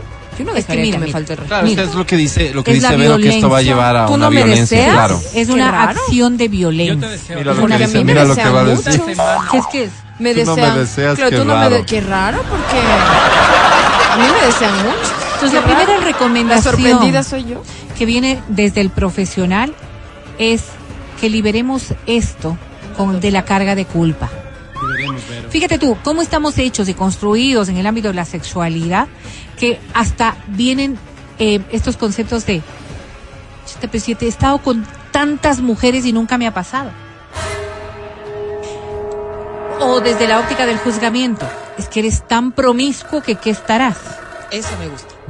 Entonces, todas estas condiciones, cuando hablamos de disfunción eréctil, nos lleva a entender que debemos primerito analizar cuáles son las causas. Y estas causas derivan, como decía, en su condición física o en su condición emocional. Qué difícil es de entender, porque uno puede asumir, ¿verdad? Puede asumir que una persona que tiene esta enfermedad, como consecuencia de la enfermedad, está pasando por un proceso de disfunción. Pero ¿qué ocurre cuando, sal- eh, salvo la- las enfermedades físicas, es decir, no hay ningún argumento de enfermedad física, sigue ocurriendo la mis- lo mismo desde una enfermedad emocional o mental. Solo eh, ahí quisiera detenerme para ir buscando cosas nuevas eh, respecto de este tema. Enfermedades mentales que pueden derivar en Depresión. disfunción eréctil. La Concretamente, primera, la depresión, ya. la, la ansiedad, son producto, eh, eh, digamos, es causa inmediata de que empieces a tener disfunción. ¿Ok? Es más, las pastillas que, que se utilizan en ¿Qué algunos tomas? casos para poder controlar las depresiones provocan una baja de la libido sexual y también provocan disfunción eréctil en algunos casos. Entonces, estas cosas son de, de irlas analizando. No es un tema de me quedo callado con lo que estoy pasando, Claro, claro. sino que debo decir al médico que me ha recomendado, fíjese cuál es la Este, consecuencia que me estoy está teniendo. pasando esto. Y no es Ya. que tengo que dejar de tomar la pastilla para la depresión, sino encontrar otra medicación que pueda ayudarme a sostener la erección. Ya. Pero aquí viene Pero esa me entonces deja la boca seca. Vero. Aquí viene entonces la parte fundamental de lo que estamos hablando ¿Cuál el día de hoy, que es la relación con la pareja. Ajá. Pero no es lo mismo que una persona que vive y tiene relaciones esporádicas con alguien respecto de una persona que tiene una relación estable o que convive con su pareja, Sí. porque la repercusión es distinta. ¿Qué ocurre cuando una pareja tiene ganas de tener una actividad sexual? Pues la tiene en el momento en que tiene ganas. Claro. Una persona que tiene una disfunción ere- eréctil tiene que programar su relación sexual. Pero media Desde este cambio, es que no, a ver, Alvarito, no es solamente el poner, tomarme la pastilla para, Sí, no. sino el chip de programar lo que voy a hacer. Es la primera recomendación que en psicología o que en sexología se da. Programar lo que va a pasar porque tú mismo estás programándote para tener actividad sexual y que las cosas vayan de mejor manera. ¿Qué es lo que pasa cuando tú tienes un encuentro un encuentro de, impro- de, de, de, de imprevisto respecto de la actividad sexual, es que tú tienes los nervios de que no vas a poder funcionar adecuadamente Pero y entonces el resultado es natural. A ver, el 13 de noviembre, No. ¿qué haces? A las 5 de la tarde, ya nos vemos. No, Eso no, es no peor, va, pues, Vero. no va por ahí, Mati, ¿Por no va por va? ahí. Va por estructurar las cosas como tienen que pasar. Entonces, yo programo los tiempos que voy a dedicar a esto, la tranquilidad con la que voy a enfocar aquello, la toma de la medicación que debe ser adecuada, el escenario que tiene que Pero estar. no es eso lo que estás eso haciendo- es lo que cambia Lo que estás la haciendo, graficación. sugiriendo justamente no es lo que le agrega todo este ambiente Por eso, o sea, a ver, de si estrés a la si actividad nosotros, sexual. si nosotros empezamos a mirar esto como un hecho más natural, logramos controlarlo. O Logramos. sea, lo que me parece natural, al final, eficiente, si es que es, es, yo necesito tomar una pastilla para poder no, tener es que no actividad solamente sexual. es la pastilla. Ese es el tema. No es solamente la erección se corrige con una pastilla. Ese, está, ese es el peor, la peor graficación de una ¿Con qué disfunción se eréctil. corrige? Corrigiendo las las causas que están sí, motivando sí, y todo claro. lo que está dado. Listo, Como listo, pero digamos. Digamos, en, eh, estoy trabajando sobre las causas, no digo que no, pero la actividad sexual específicamente, si tengo un problema de disfunción eréctil, se corrige tomando la pastilla. A ver, no siempre funciona la pastilla en toda erección. Por Que eso. si le vamos a buscar los peros a Por todo, eso, por eso es tan importante. pastilla- la Por pastilla eso sí es tan funciona. importante. Claro que sí, en la mayoría de los casos y la mayoría de las veces. ¿Qué pasa si te tomas la pastilla y no provoca el resultado Pero que tú quieres? hago la prueba antes. no sé. Exactamente, o sea, esas cosas son las que tienes que ir entendiendo y Hoy- hablando no, con tu médico, brocha, entendiendo y hablando la con tu pareja, porque las cosas no son tan simples como prender y apagar el interruptor. La, la pastilla no responde de esa manera. Sí, responde. Alvarito, estás hablando de ciertas circunstancias. Tu circunstancia mías, sí. no es igual al resto de circunstancias. Entonces, cuando tú hablas de disfunción eréctil, hablas de tu caso de disfunción eréctil. El resto de personas que están escuchando no entienden que Claro, tu Álvaro, caso déjanos de los demás. es único. Que no es el general. Cada uno maneja un ritmo distinto. A eso voy. Y economías, pues. Porque por ahí te pueden decir, cómprate esto es buenísimo, carísimo, pues. Y en cambio, en estos programas que ves en la noche, en la madrugada que te dan esos jarabes, Claro, tú claro. dices, ve, Los jarabes. 10 dólares. Mira, por ejemplo, es- este, Y es- este, este y tipo están de en cosas. dos por uno y es tratamiento bravo, para un fuerte. mes. Mira, y es un jarabe este tipo de cosas son las que más afectan a la disfunción eréctil. Porque piensan que estos Yo licuados no creo de que cualquier existirá cosa un programa nocturno si es que no tienen mercado para vender el toro bravo como vende. Por. Fuerte, fuerte.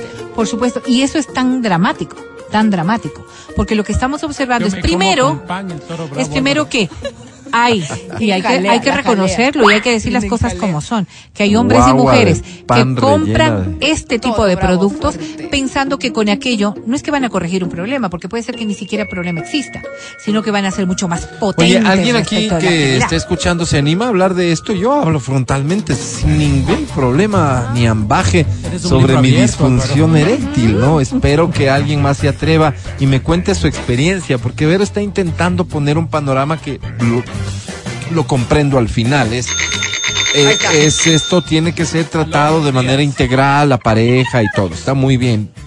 Pero ante el problema, digamos, vos no tienes una pareja estable y sufres de disfunción eréctil, Ajá. ¿Cuál es el origen de tu disfunción eréctil? Trátatela, ¿no es cierto? Y si es que la recomendación es de usar una pastilla, la pastilla funciona. Sí, por a mí supuesto. me funciona. Por supuesto, por supuesto. ¿No? O sea, A ver, ¿qué yo, te digo Aquí yo? conozco está. un caso. Mira. Yo conozco un caso. Tengo, tengo un primo. primo, un primo, ¿no? y, y mi primo dice que él utiliza un líquido, creo que es un líquido, una pastilla, no sé qué vaina. Me dio el nombre, me- ah, pastilla. Y me dice, esta es eficaz, esta no te falla nunca. Eso me dijo hace un año. Recién me dice, ¿sabes qué? Es que algo pasó. Ya no. ¿Cómo así? No sé, me olvidé de llevar la pastilla. Y... Porque yo le había preguntado hace un año, oye, ¿y sin la pastilla? Igual, pero por si acaso. Nunca está de más. Desde ahora se hizo dependiente de la pastilla. Pero él no Entonces, necesitaba la pastilla. Yo creería que no. Entonces, psicológicamente creo que se ancló a la pastilla. Generó una dependencia. Ya no Generó una... Entonces ahora el problema es que tiene relaciones y si no está la pastilla, no funciona. A ver, vamos a entender Y un es poco de de estas esto. pastillas de toro bravo. Mira Ah, tú, eso sí. A ver, eso Claro. sí, eso sí puede estar muy ligado a algo que él se Se condicionó, se ¿no? condicionó Claro. y no hay No, otra amigo lo mandó al circunstancia. hospital, tengan mucho cuidado ¿A con ti? todo ¿Tú esto. Miren, Sí, lo mandó. el Viagra, por ejemplo, es una de las medicaciones que más se comercializa, porque es un nombre que, que todo el mundo lo maneja. Sí. Hay Pero- 10 pero- pastillas. Pero tienes que o sea, ver, exactamente. ¿Por qué? no es cuestión ¿Por de ir y comprártela. Tu edad, tu edad, 20, digamos. tu edad, por No, ejemplo, 20, ¿no? ¿cómo? Importante tu edad, importante tu condición de salud. ¿Por qué es tan importante saber? ¿Tú sabías que tenías varices, por ejemplo? Sí, Y un montón de hombres tienen varices. sí. ¿Tú sabías además que tenías un pequeño problema también de circulación venosa, pero tenías un trombo ahí? No, no. Pero, pero esto es para el pene, no es para las Entonces, venas. No, no mira tú, la mira tú. ¿cómo se va dando toda esta, toda esta circunstancia? ¿Tú sabías que estabas eh, teniendo eh, presión alta? ¿En al- algún pico tuviste de presión alta? Y dijiste, pues no, porque quizás tú asociabas que tu edad no era la que tenía que preocuparse. Sí. ¿no es cierto? Y te tomas un Suerte Viagra. y te tomas un Viagra. La cantidad de emergencias que van recurriendo a los hospitales por las consecuencias. Mi amigo se tomó, pero muy joven. Las- Creo que por eso los- le afectó. Estás exagerando. Suena a que la cantidad van a diario 20. No, no, No, no, pero- pero, mi amigo se tomó este joven, 18 años. y Pero me el dijo, flaco se "Paré manda con trago el-". también. ¿Qué también haría? Pero paró en el hospital. Me dijo, yo quería Sí, sí, probar sí, porque me dijeron que no sé qué, que era súper sucedido. A ver, chévere. yo les conté la historia de mi primo Bravo. Ajá.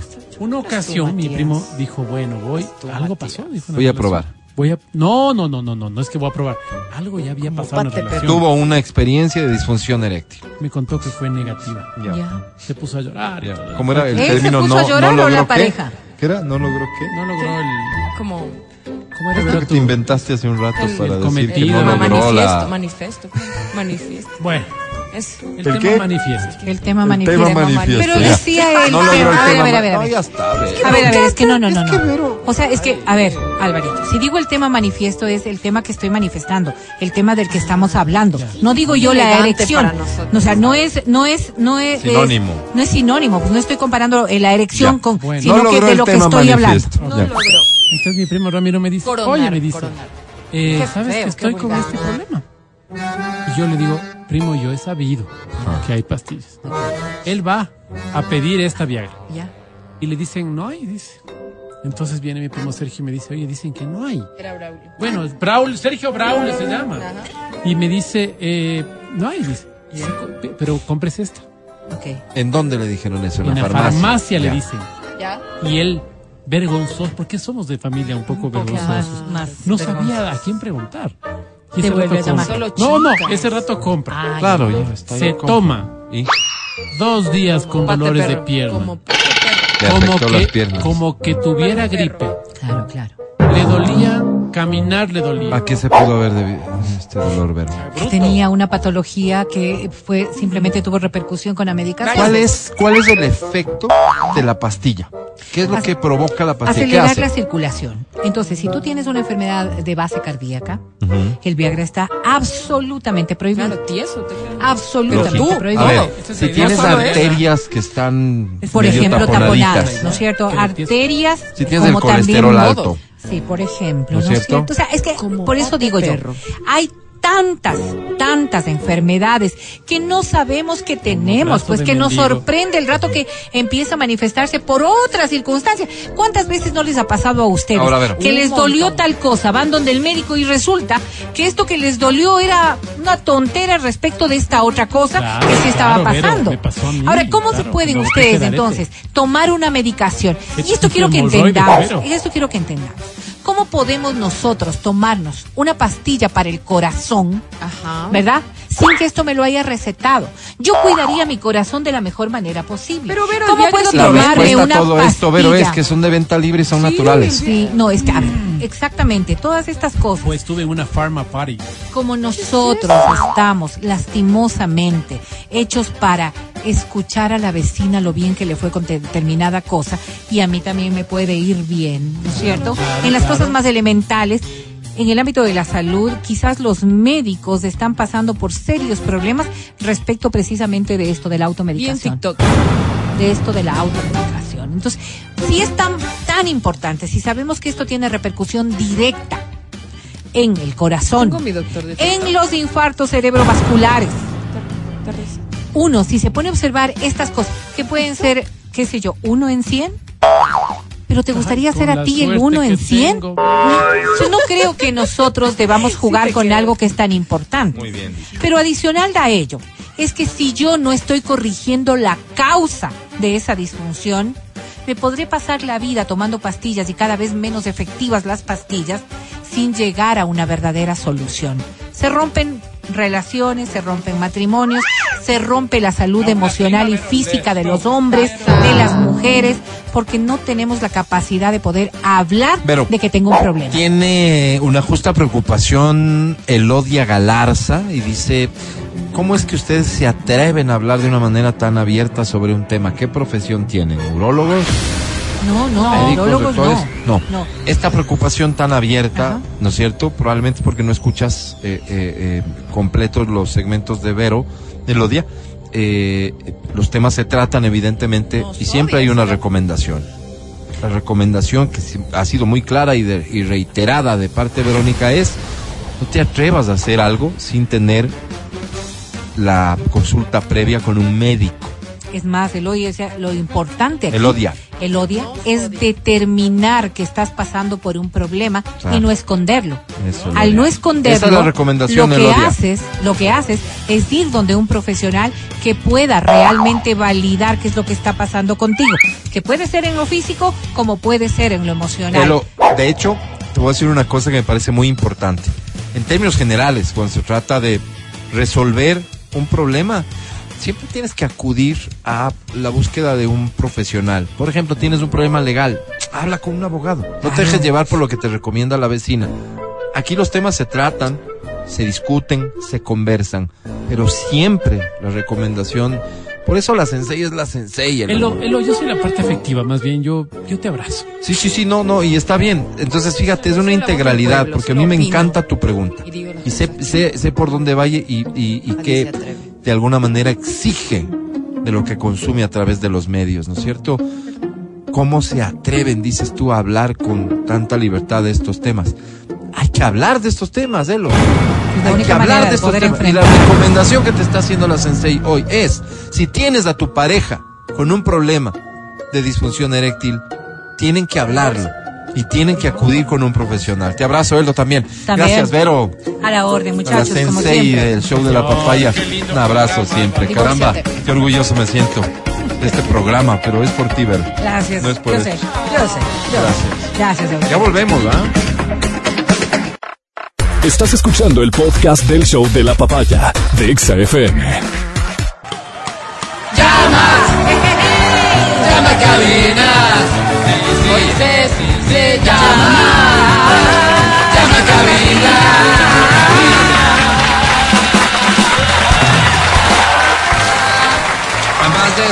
boletos para tu encuentro con el trofeo de la Copa Mundial de la FIFA, tengo boletos para el fiestón de Halloween. Tengo boletos para el concierto de Fonseca. Oye, tengo boletos para el concierto de Gracie y Mike Bahía.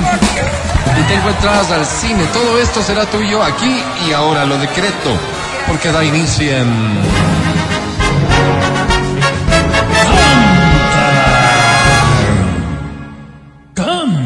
cholo, canta, suelta la varón.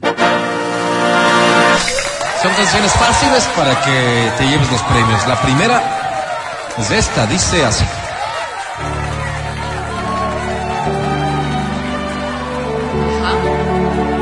¿Cómo? ¿No sabes que esta canción se llama El Castillo Azul? ¿En serio?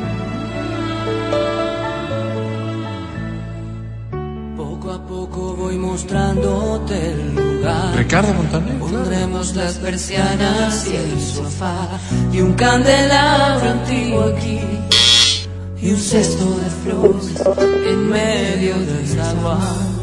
Poco a poco Fuerte. desnudo en el salón nos han puesto las alfombras y es mejor porque el amor calienta el sol al frío del piso, al hielo del polo sur. Más fuerte. En este castillo azul se escribirá una historia basada en nosotros dos.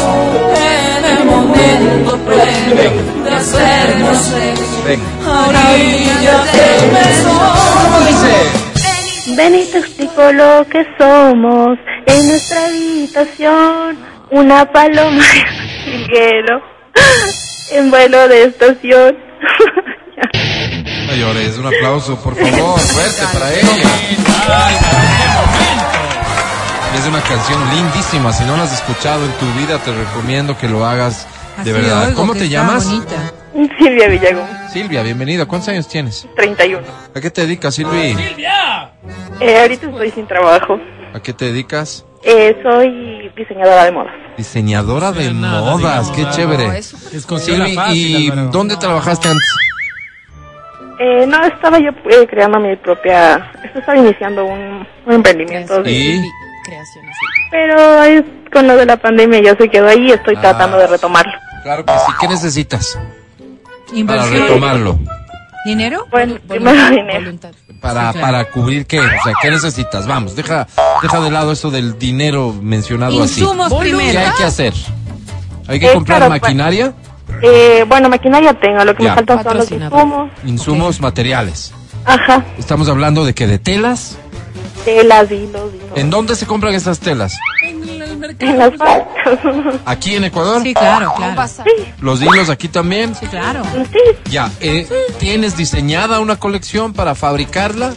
claro, ya está todo listo, solo me falta el dinero. Ok. Eh, calcula más o menos cuánto necesitaríamos para una producción inicial de lanzamiento. Como para empezar poco, unos mil dólares. Mil dólares. Hablamos, más. hablamos de otro rato. Pide más. Silvi, ¿qué? Álvaro, qué bacán, chévere. Oye, Claro. pero, pero ¿y no has, Hay que aprovechar, hay que invertir. no has, no has intentado, por ejemplo, con la, los créditos de la, de la banca estatal? Por ejemplo, que están dando eh, a los pequeños emprendedores también algún tipo de recurso que les permita iniciar sus negocios. ¿No has buscado estas alternativas, Silvia? Eh, estoy buscando, estoy viendo qué tal los intereses para poder... Bastante bajos, te digo, y creo que por allí va mucho de lo que está haciendo Mira, la Silvi, banca de desarrollo. Este, eh, no sé si esto ya me pasó o lo vi, pero ve a Ban Ecuador y di que yo soy tu padrino. No, no, eso no importa. Pero el Ecuador es una gran Ok. opción, Silvia. Ahí No, no te quedes con nada. Estoy seguro que esa es la mejor alternativa, mi querida Silvia. No, no, no es la mejor. Pero tienes, sin Adriana duda Marcelo alguna. tiene otra alternativa. Un tienes- sugar. Ah, bueno, también puede ser, ¿no? Silvita, ¿qué edad tienes? no solo te va a pagar 31. eso, te da 31. bastante. Sí. ¿Soltero o casada, Silvia? Soltera. Ya. Sugar, pero perfecto. No, no, tú no eres de, de, de ese, de ese estilo. Así ¿Qué que- estilo? De ese estilo de Querer tener un sugar poder. daddy ¿Qué tiene o eso de... de malo, verdad? No, no, no, ni bueno ni malo. Solo que ella quiere a alguien que invierta como en su negocio de otra manera. Entonces, Cosita. Ecuador podría ser A una ver, Silvi, las, asomó la madrina, Álvaro. Sí. a ver, pros y contras, ¿no? De esto del sugar. Ya. Eh, contra, Berito, te facilito la vida. Ay. Contra. De tener un sugar. Ay, tener que estar rindiendo cuentas y hacer Para cosas con nada. una persona que no la quieres. Haciendo cosas te refieres a que a, teniendo actividad sexual con una amor, persona, por ejemplo. a hacer amor. por favor. Como decía la canción. Te sigas en tonteras. Pros, Adriana Mancel. Sponsor, tienes un sponsor 24/7 que no solo va a ser tu sponsor del emprendimiento, sino también de tu vida en general. Tienes la expertise, la experiencia de un hombre. Y No, puede ser que en el lapso de que estás con este sugar daddy, Sí. realmente Otro- pierdas la oportunidad ¿tienes otro de pro? conocer Ah. a la persona Contra. con la que puedes estar el resto de tu vida. Contra. Este no estaba previsto, así que estás obligada a poner otro pro, ¿ah, Adri. Este del sugar, Sí, claro. que estas personas por lo general a veces tienen y, y tipo ya tienen una relación. Una familia. Una familia, entonces tipo así como tiempo, tiempo no le tienes que dar. No. Entonces ¿Cuándo en cuándo? tampoco ellos tienen tiempo para Ya. exigirte nada. Ok. Ahora, Está mucho ahí, que ver también O móntate con lo que tú te quieres, te estimas. Y esto es un asunto solamente de Oye, preferencia. Silvia, me imagino que muchas personas que están oyendo esta conversación se habrán interesado por tu negocio. Me parece interesante. ¿Cómo te encuentran en redes? Silvia Villagómez. Silvia Villagómez, busca a Silvia Villagómez en redes sociales, es un poco tímida, pero es una gran diseñadora. ¿Cómo Y sabes, Alba? muy probablemente ahí está un muy buen camino para hacer una inversión que luego te genere unos réditos chéveres. Silvia, querida, eh, ojalá que tengamos suerte. Ya tú decides si es que vas este, por el lado del Sugar Daddy No, o si vas este, a Ecuador. Ban Ecuador, di que soy tu padrino. No, Silvia, ¿qué premio quieres? Una entrada para Gracie. ¿Para ir a dónde? A A Gracie. Ah, Pero Gracie no Mike Bahía. Con todo eso. gusto te presento a la academia. Academia es Silvia Villagómez. Hola. Si nos tapamos los ojos y, y solo nos tocamos. Así, en vez de tocarnos, utilizamos nuestras bocas y, y solo nos probamos. ¿Cuántas cosas podríamos hacer juntos? Mira, este es el prospecto de Sugar Daddy. Eso se chido. A ver, Juntos, yo- Silvia. Sugar tienen que representarse. ¿Cuántas cosas? Don't ask me what you know is true. Mi querida Silvia. Don't have to tell ¡Huelga, por favor! Malo. Le dijo que serio? Te decía, mi querida. Silvia, lo que uno hace por amor. ¿no? Caramba, yo soy capaz de hacer caramba. todo por amor. Todo, todo, Álvaro. Mi querida Silvia, mira, dicen que las cosas malas no vienen de una en una, sino de tres en tres. Las malas. Claro, mira, sin trabajo, una muchacha de 31 años, sin posibilidad de crédito. novio. Y ahora esto. que ver? Mi querida Silvia, Oh. sobre 10 tiene. Sin trabajo, sin novio y. Fuerte, Silvita, fuerte. ¡Ganaste! Eh, Naciones Unidas tiene una publicación que me encantó. La mayoría de la gente nunca recibe ayuda para su salud mental. Esto se debe en gran medida al estigma y al temor de lo que piensan los demás. Ayuda a crear una cultura segura para las personas con afecciones mentales. Todos podemos hacer nuestra parte en una situación que es evidente que está ahí, que nos rebasa. Abrazo a todas las personas que atraviesan un problema de este tipo. 11.25, tengo una canción más, Gracias, Alvarito. pero, ¿Qué dice pero es mía, es tan mía que no sé si Oh, compártela. compartirla. Compártela, hay tanta gente que quiere escucharla. No la calla, animal. Dice así. Caicedo Ay, dice. Franco de Vita. Naciones Unidas, la. Organización de Naciones Unidas. ¿Se llama?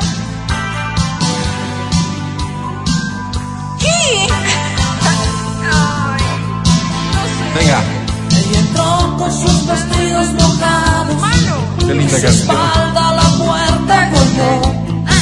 Y mirándome me dijo Somos. llorando todo terminó. ¿Por qué le dijo todo terminó? Siéntate que estás muy nerviosa. Espera un poco, te preparo un café. Y mi mano se extendió generosa y dije, cálmate. Fuerte. ¿Qué fue lo que pasó? acabó. Ya sabes, me perdiste para siempre. Qué lindo. Sigue. Para ti quizás no fui suficiente. Que yo no seré segundo plato. ¿Qué, qué canción estás cantando? No, Berito, qué pregunta tan absurda. Perdón, Discúlpame. ¿Cómo se llama la canción que estás interpretando? necesito saber tu nombre. Dayana Salazar. Necesito saber tu nombre. Dayana Salazar. Dayana, querida, te voy a cerrar. Sí. No, no, Álvaro, Sí, ¿cómo sí. le vas a cerrar? Es Porque que ¿qué cantó canción otra cantó? canción. Esta era Somos Tres de Franco de Vita y ella estaba cantando otra. Espérate, El concurso se trata de que cante la canción que ponemos. No la que a ti te gusta. Caray, caray. Como tal vez no le hace clic esto. No, no, no funciona así. Son las reglas del concurso. Igual te abrazo muy fuerte, 1127. A- Abrazo Apurémonos porque fuerte. tengo otra. Tengo otra. Repito, esta sí es mi canción. ¿No será una impertinencia hacerla pública? No, No, dale, Alvarito, adelante, Álvaro. suéltala. Impertinentes somos. Lluvia. No, claridad. Esta bueno, canción se llama Aire. algún tema. sale otra. Dice. Me refugio en tu bolsillo, te persigo bajo tu ropa y me ¿Quién quemo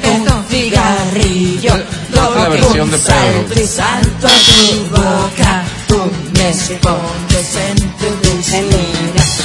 Dentro yo me agarro a tu pelo, voy trepando por tu chaqueta, a tu pecho desde tu suelo.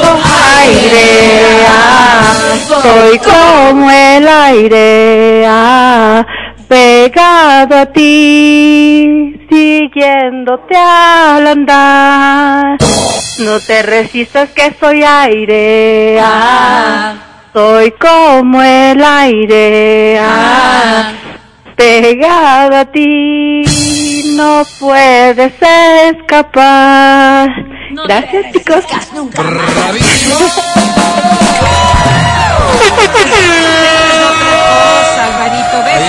Qué. Qué bonito que es eh, así. Escuchar mi canción en la voz de alguien que parece que la valora también. ¿Cómo te llamas?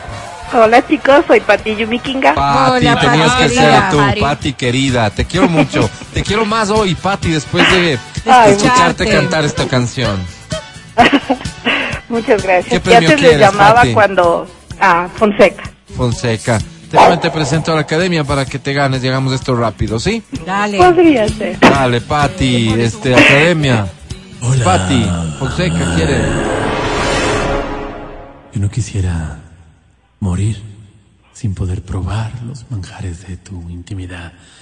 Yo no quisiera irme sin que, no sé, nos acostemos para juntos planear un mañana mejor.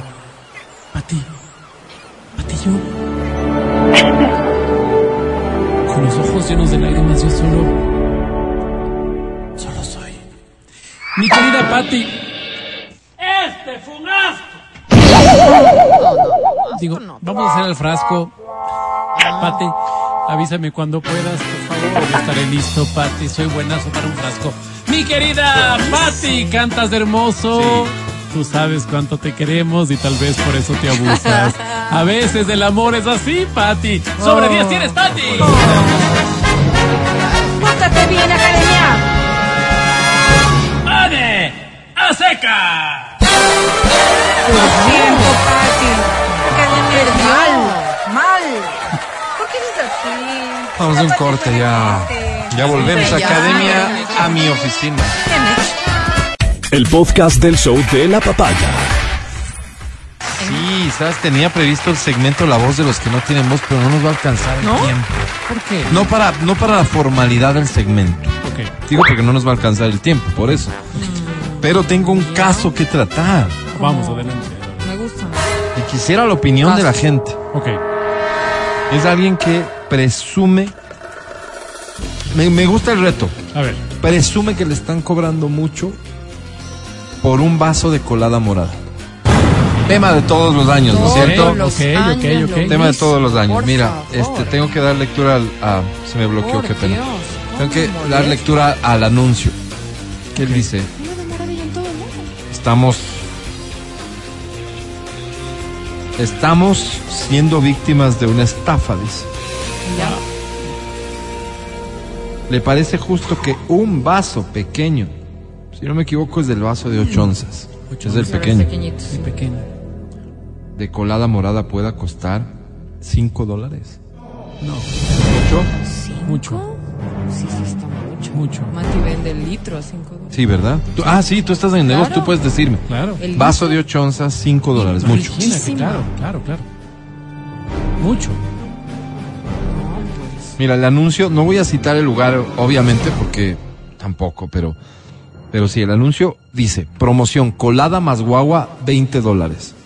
Solo guagua, 15 dólares. Lo que quiere decir que el vaso de colada es 5 dólares. Caro, Álvaro, caro. Sí, 10 dólares. Guagua No voy a dar el nombre del club privado que está pues 10 dólares. promoviendo eso. Solo guagua, 15 dólares. Promoción colada más guagua, 20 dólares. ¿Qué, qué ofertón dirían este por ahí? O sea, si voy, solo voy a pedir el vaso de, de colada, 5 dólares. Es mucho. caro, caro. Eso es lo que presume Caro, nuestro oyente. ¿Qué ofertón? Y es caro eso. ¿Qué lado hay una ficha? No entiendo. Pero Sí. ¿dónde se fue a comprar? Bueno, bueno.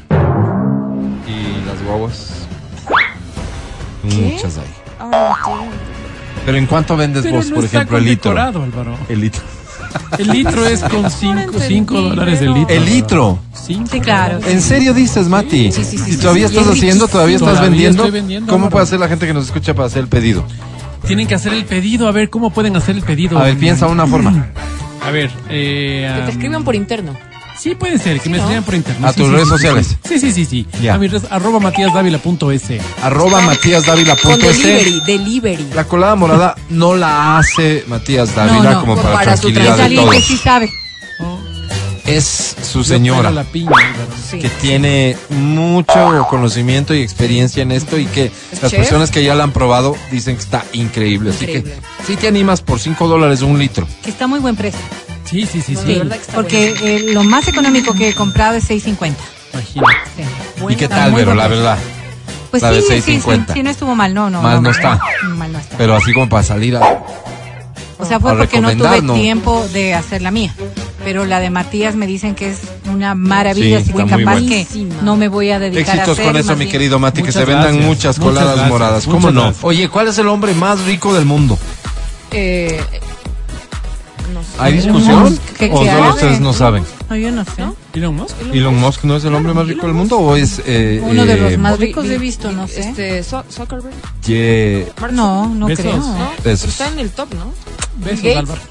Je- Jeff Bezos. Digamos que sí hay discusión, a ver cuál es el más rico del mundo. Pero bueno, Ya. se sabe, tienes una idea. Se te ocurren, se te vienen dos, tres nombres a la cabeza. Pero si te pregunto cuál es el hombre más sucio del mundo? Mm, no. Es que ya se murió. Por eso no sabes. En efecto, Amau Aji. ¿Qué?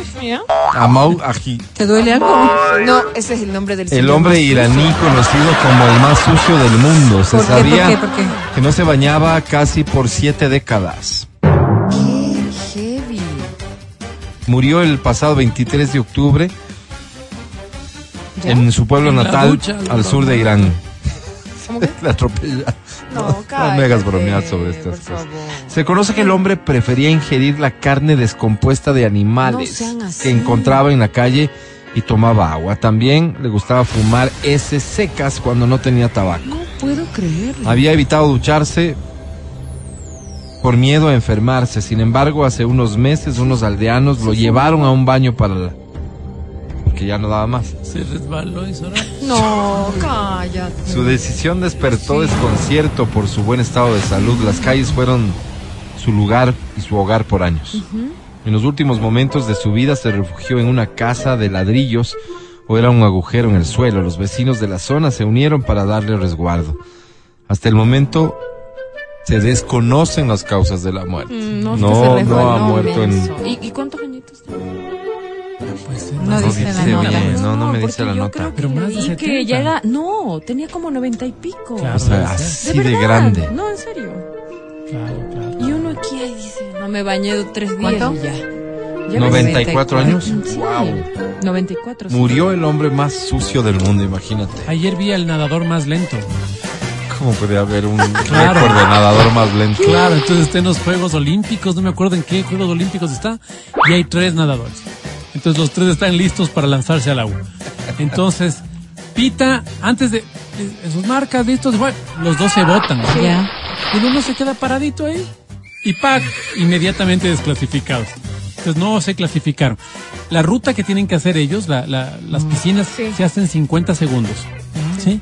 Entonces él, como ya no tenía competidores, se- esperó, que los, esperó que los muchachos salgan de la piscina desclasificados y él se lanzó.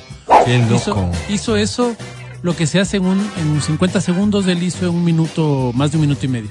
Entonces calificado en Guinness como el hombre más lento del mundo El nadador más lento del mundo. Qué interesante. Eso sí es eh, bien desocupados, Raros, ¿no? raros, desocupados. Y para un raro desocupado que hace cosas raras y desocupadas, un que raro lee. desocupado Que que busca que las cosas raras y que desocupadas lee. que trabaja en este programa. Gracias por escucharnos. Por cierto, mañana, después de las 9.30 de la mañana, estaremos de vuelta contigo en el show de la papaya. Gracias, Vale. Gracias, Pancho. Gracias a Feli en Democracia TV. Yo también a ese Feli. Gracias, Matías David. Hasta mañana. Amigo, muchísimas gracias. Gracias a las personas que nos han escuchado. Nos vemos mañana. Es un día especial. Hoy saldré por la noche. Adri Mancero, que estés bien. Hasta mañana. Chao chicos, los quiero mucho. Verónica Rosero. Hasta mañana. Hasta la jornada de mañana que volvemos después de las 9 y 30 aquí en el show de la papaya. Feliz tarde. Coman rico. Felicidades a todos. Solo soy Álvaro Rosero, el más humilde de sus servidores. Hasta mañana. Chao. Bye. Chaito, chaito, chaito.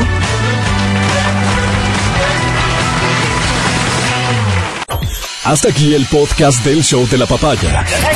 No olvides seguirnos y habilitar las notificaciones para que no te pierdas nuestro siguiente programa.